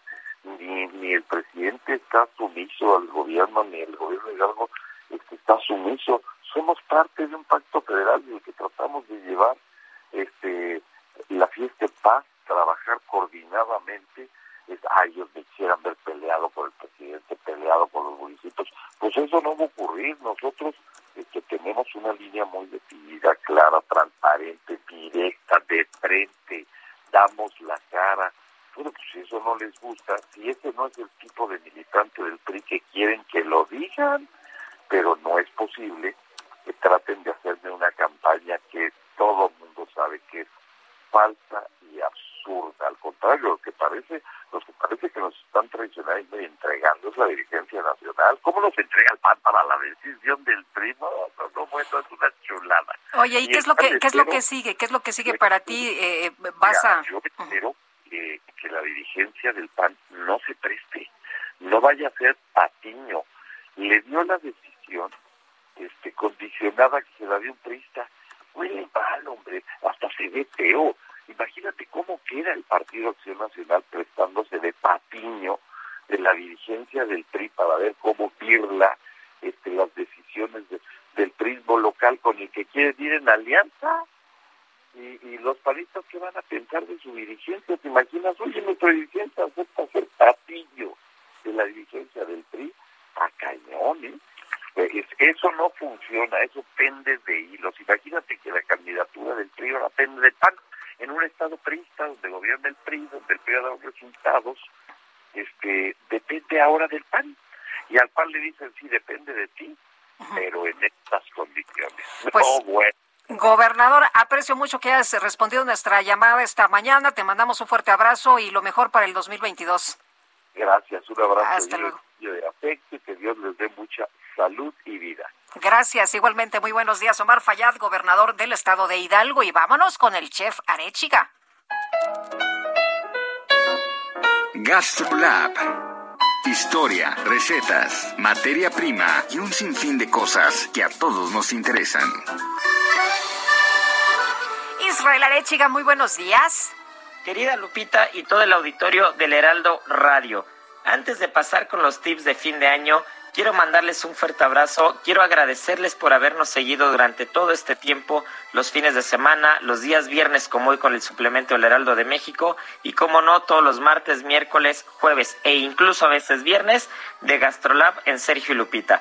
Y bueno, pues hoy no podía ser de otra manera, hoy les traigo unos tips espectaculares para la cena que no se pueden perder. Y así como el 24 estuvimos hablando del pavo y el relleno, hoy 31 vamos a hablar del bacalao.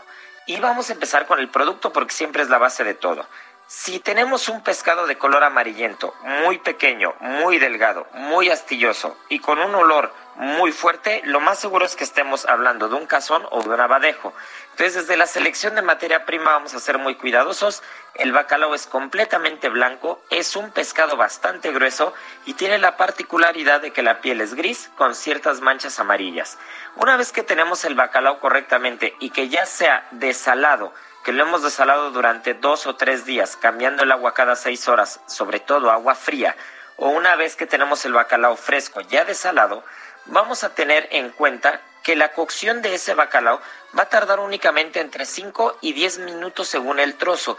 Si nosotros estamos sirviendo constantemente durante mucho tiempo el bacalao, ahí es en el momento donde se nos seca y donde entonces ya no tiene la textura que queremos.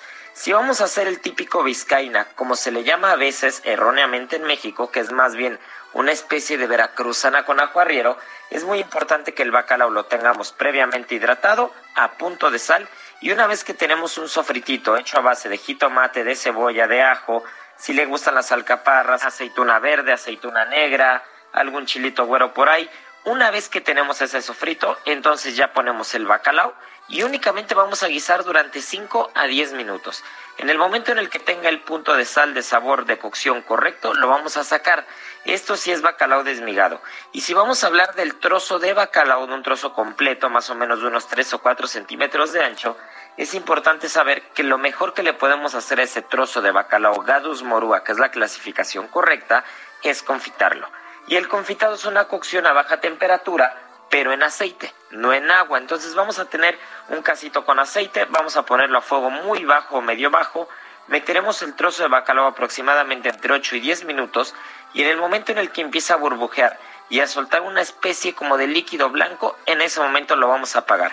Y ya lo vamos a mezclar con la veracruzana, con la vizcaína, con el mole con romeritos que también queda espectacular, con lo que ustedes quieran y solamente con un par de vueltas en la cazuela va a ser suficiente. La principal recomendación del día de hoy es no pasar de cocción el bacalao, cuidar la materia prima que tenemos, que sea un trozo grueso, un trozo blanco, de preferencia con piel, que no sea delgado, que no sea amarillo, porque ahí es donde a la gente suele no gustarle el bacalao, porque no se ha tenido la oportunidad de probar correctamente la especie que es. Entonces, con estos tips estoy seguro que van a tener un gran bacalao para el día de hoy y sobre todo para una buena tortita o empanada el día de mañana, que probablemente el día primero de enero debería ser considerado el Día Mundial del Recalentado.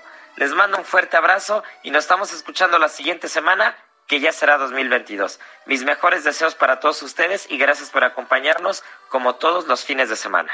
Muchas gracias, chef Israel Arechiga, y hasta se nos antojó, ¿verdad? La tortita de bacalao, ¡Ah, qué cosa. Vámonos, vámonos ahora con Mónica Soto y Casa. Letra H con Sergio Sarmiento y Lupita Juárez. Hola Mónica, ¿qué tal? Muy buenos días. Muy buenos días, Lupita. Muy buenos días a todos. Feliz viernes de lectura, el último del 2021. Y bueno, como es un día especial, quiero recomendarles un texto diferente de Gabriel García Márquez, el único teatral que publicó. Se llama Diatriba de Amor contra un hombre sentado. En esta diatriba, que es un monólogo teatral en un acto, Mercedes, la protagonista, quiere conversar con su marido porque van a cumplir 25 años de casados, la gente va a llegar a la fiesta y ella quiere platicar con él acerca de muchísimos temas que la tienen muy preocupada desde hacía muchos años. Aunque decir la conversación, hablar sin, sin encontrar ninguna respuesta, es el triunfo de la esperanza contra la evidencia.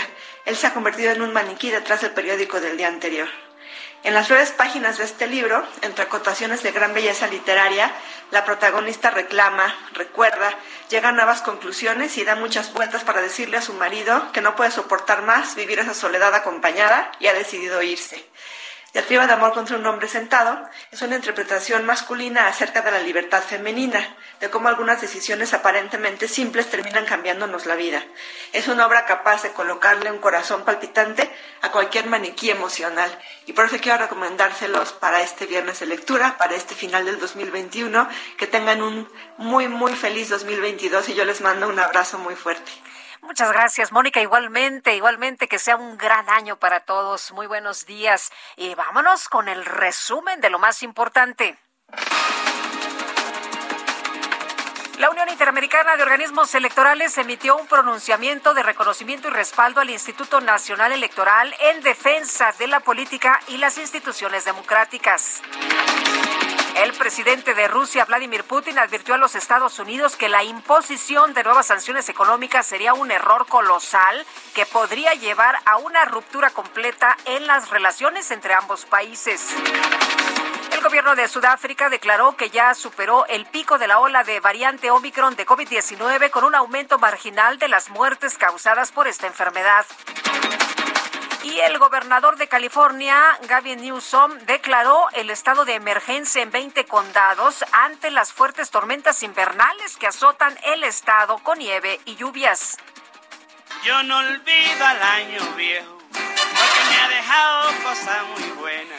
Bueno, pues en algunas partes del mundo ya llegó el 2022 en redes sociales. Se han difundido imágenes del festejo del Año Nuevo en Auckland, en Nueva Zelanda, donde volvieron a lucir los fuegos artificiales sobre el puerto de Waitemata y también los primeros cinco países en celebrar la llegada del Año Nuevo son República de Kiribati y Samoa, Nueva Zelanda, en las islas Chatham, Fiji y Tonga, Rusia y Australia. Cosas buenas, cosas muy bonitas. Buenas y cosas muy bonitas, ¿no? Este 2021.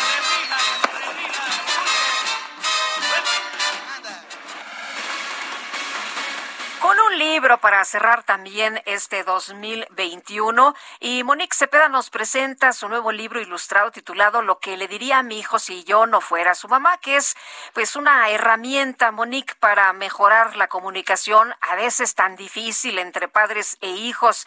Eh, ¿Cómo estás? Qué gusto saludarte. Muy buenos días. Muy buenos días, Lupita. Gracias por este espacio. Sí, efectivamente, un instrumento para eh, tender un puente de palabras, ¿no? Entre este esos momentos medio críticos del desarrollo de nuestros hijos, donde tienden a alejarse, ¿no? Y un poco no- a no escuchar lo que tenemos que decir. Y también una reflexión para nosotros los padres, madres, eh, donde pues a veces nuestro discurso pues se vuelve muy ineficaz, ¿no? Oye, pero Donde ¿cómo se le hace? ¿Cómo se le hace? Porque somos personas eh, tan, tan similares y tan diferentes y hay momentos muy complicados entre las relaciones entre padres e hijos. Tal cual, tal cual. Y bueno, ahorita que lo dices, ¿cómo le hacemos? Eh, Te quiero aclarar, no, este no es un libro de recetas, es en todo Pero caso tiene muchos de- mensajes, ¿no? Exacto, de propuestas de, híjole, ¿cómo es esto de ponerme en el lugar del otro? Desde los dos lados, Lupita, es decir, yo adolescente, ¿qué, qué siente mi, mi, mi mamá o mi papá, no?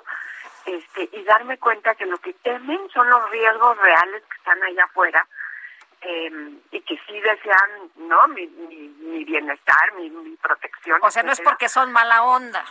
No es exacto, no es nada más por llevarme la contraria, sino porque hay algo que les inquieta y al mismo tiempo como padres ponernos en el lugar, un poco recordando también nuestro propio trayecto, ¿no? Que a veces se nos olvida, este, de que Pues sí, querías salir, padres, querías experimentar, querías aprender. tal cual, ¿no? Querías este, independizarte, querías explorar tus propios caminos, ¿no? Encontrar tu propia voz, eh, saber quién eres un poco diferenciándote de lo que te habían eh, pues inculcado, ¿no? Y que vale la pena hacer este ejercicio de pensamiento crítico, de que, con qué me quedo de esto que me han enseñado y qué otras cosas no las necesito, ¿no?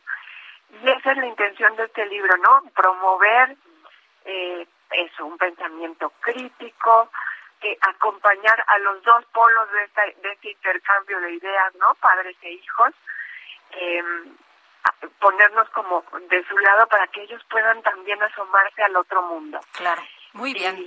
Pues eh, Monique, muchas gracias por platicar con nosotros esta mañana. Te agradecemos que en el último día del año nos des esta herramienta tan valiosa. Muy buenos días, te mandamos abrazos. Igualmente, muchas gracias Lupita, buen año para todos. Gracias, igual para ti, Monique Cepeda, autora y terapeuta infantil. Y nosotros, nosotros, vámonos a la fiesta.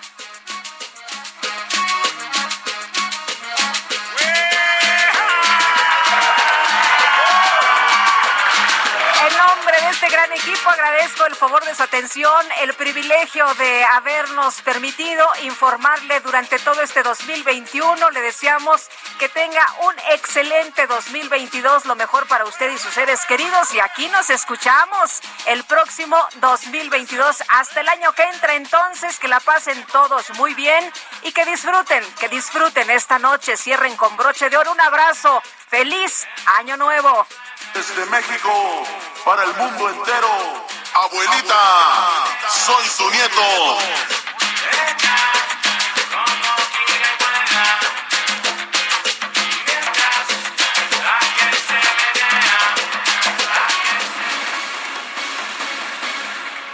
Heraldo Media Group presentó Sergio Sarmiento y Lupita Juárez por El Heraldo Radio.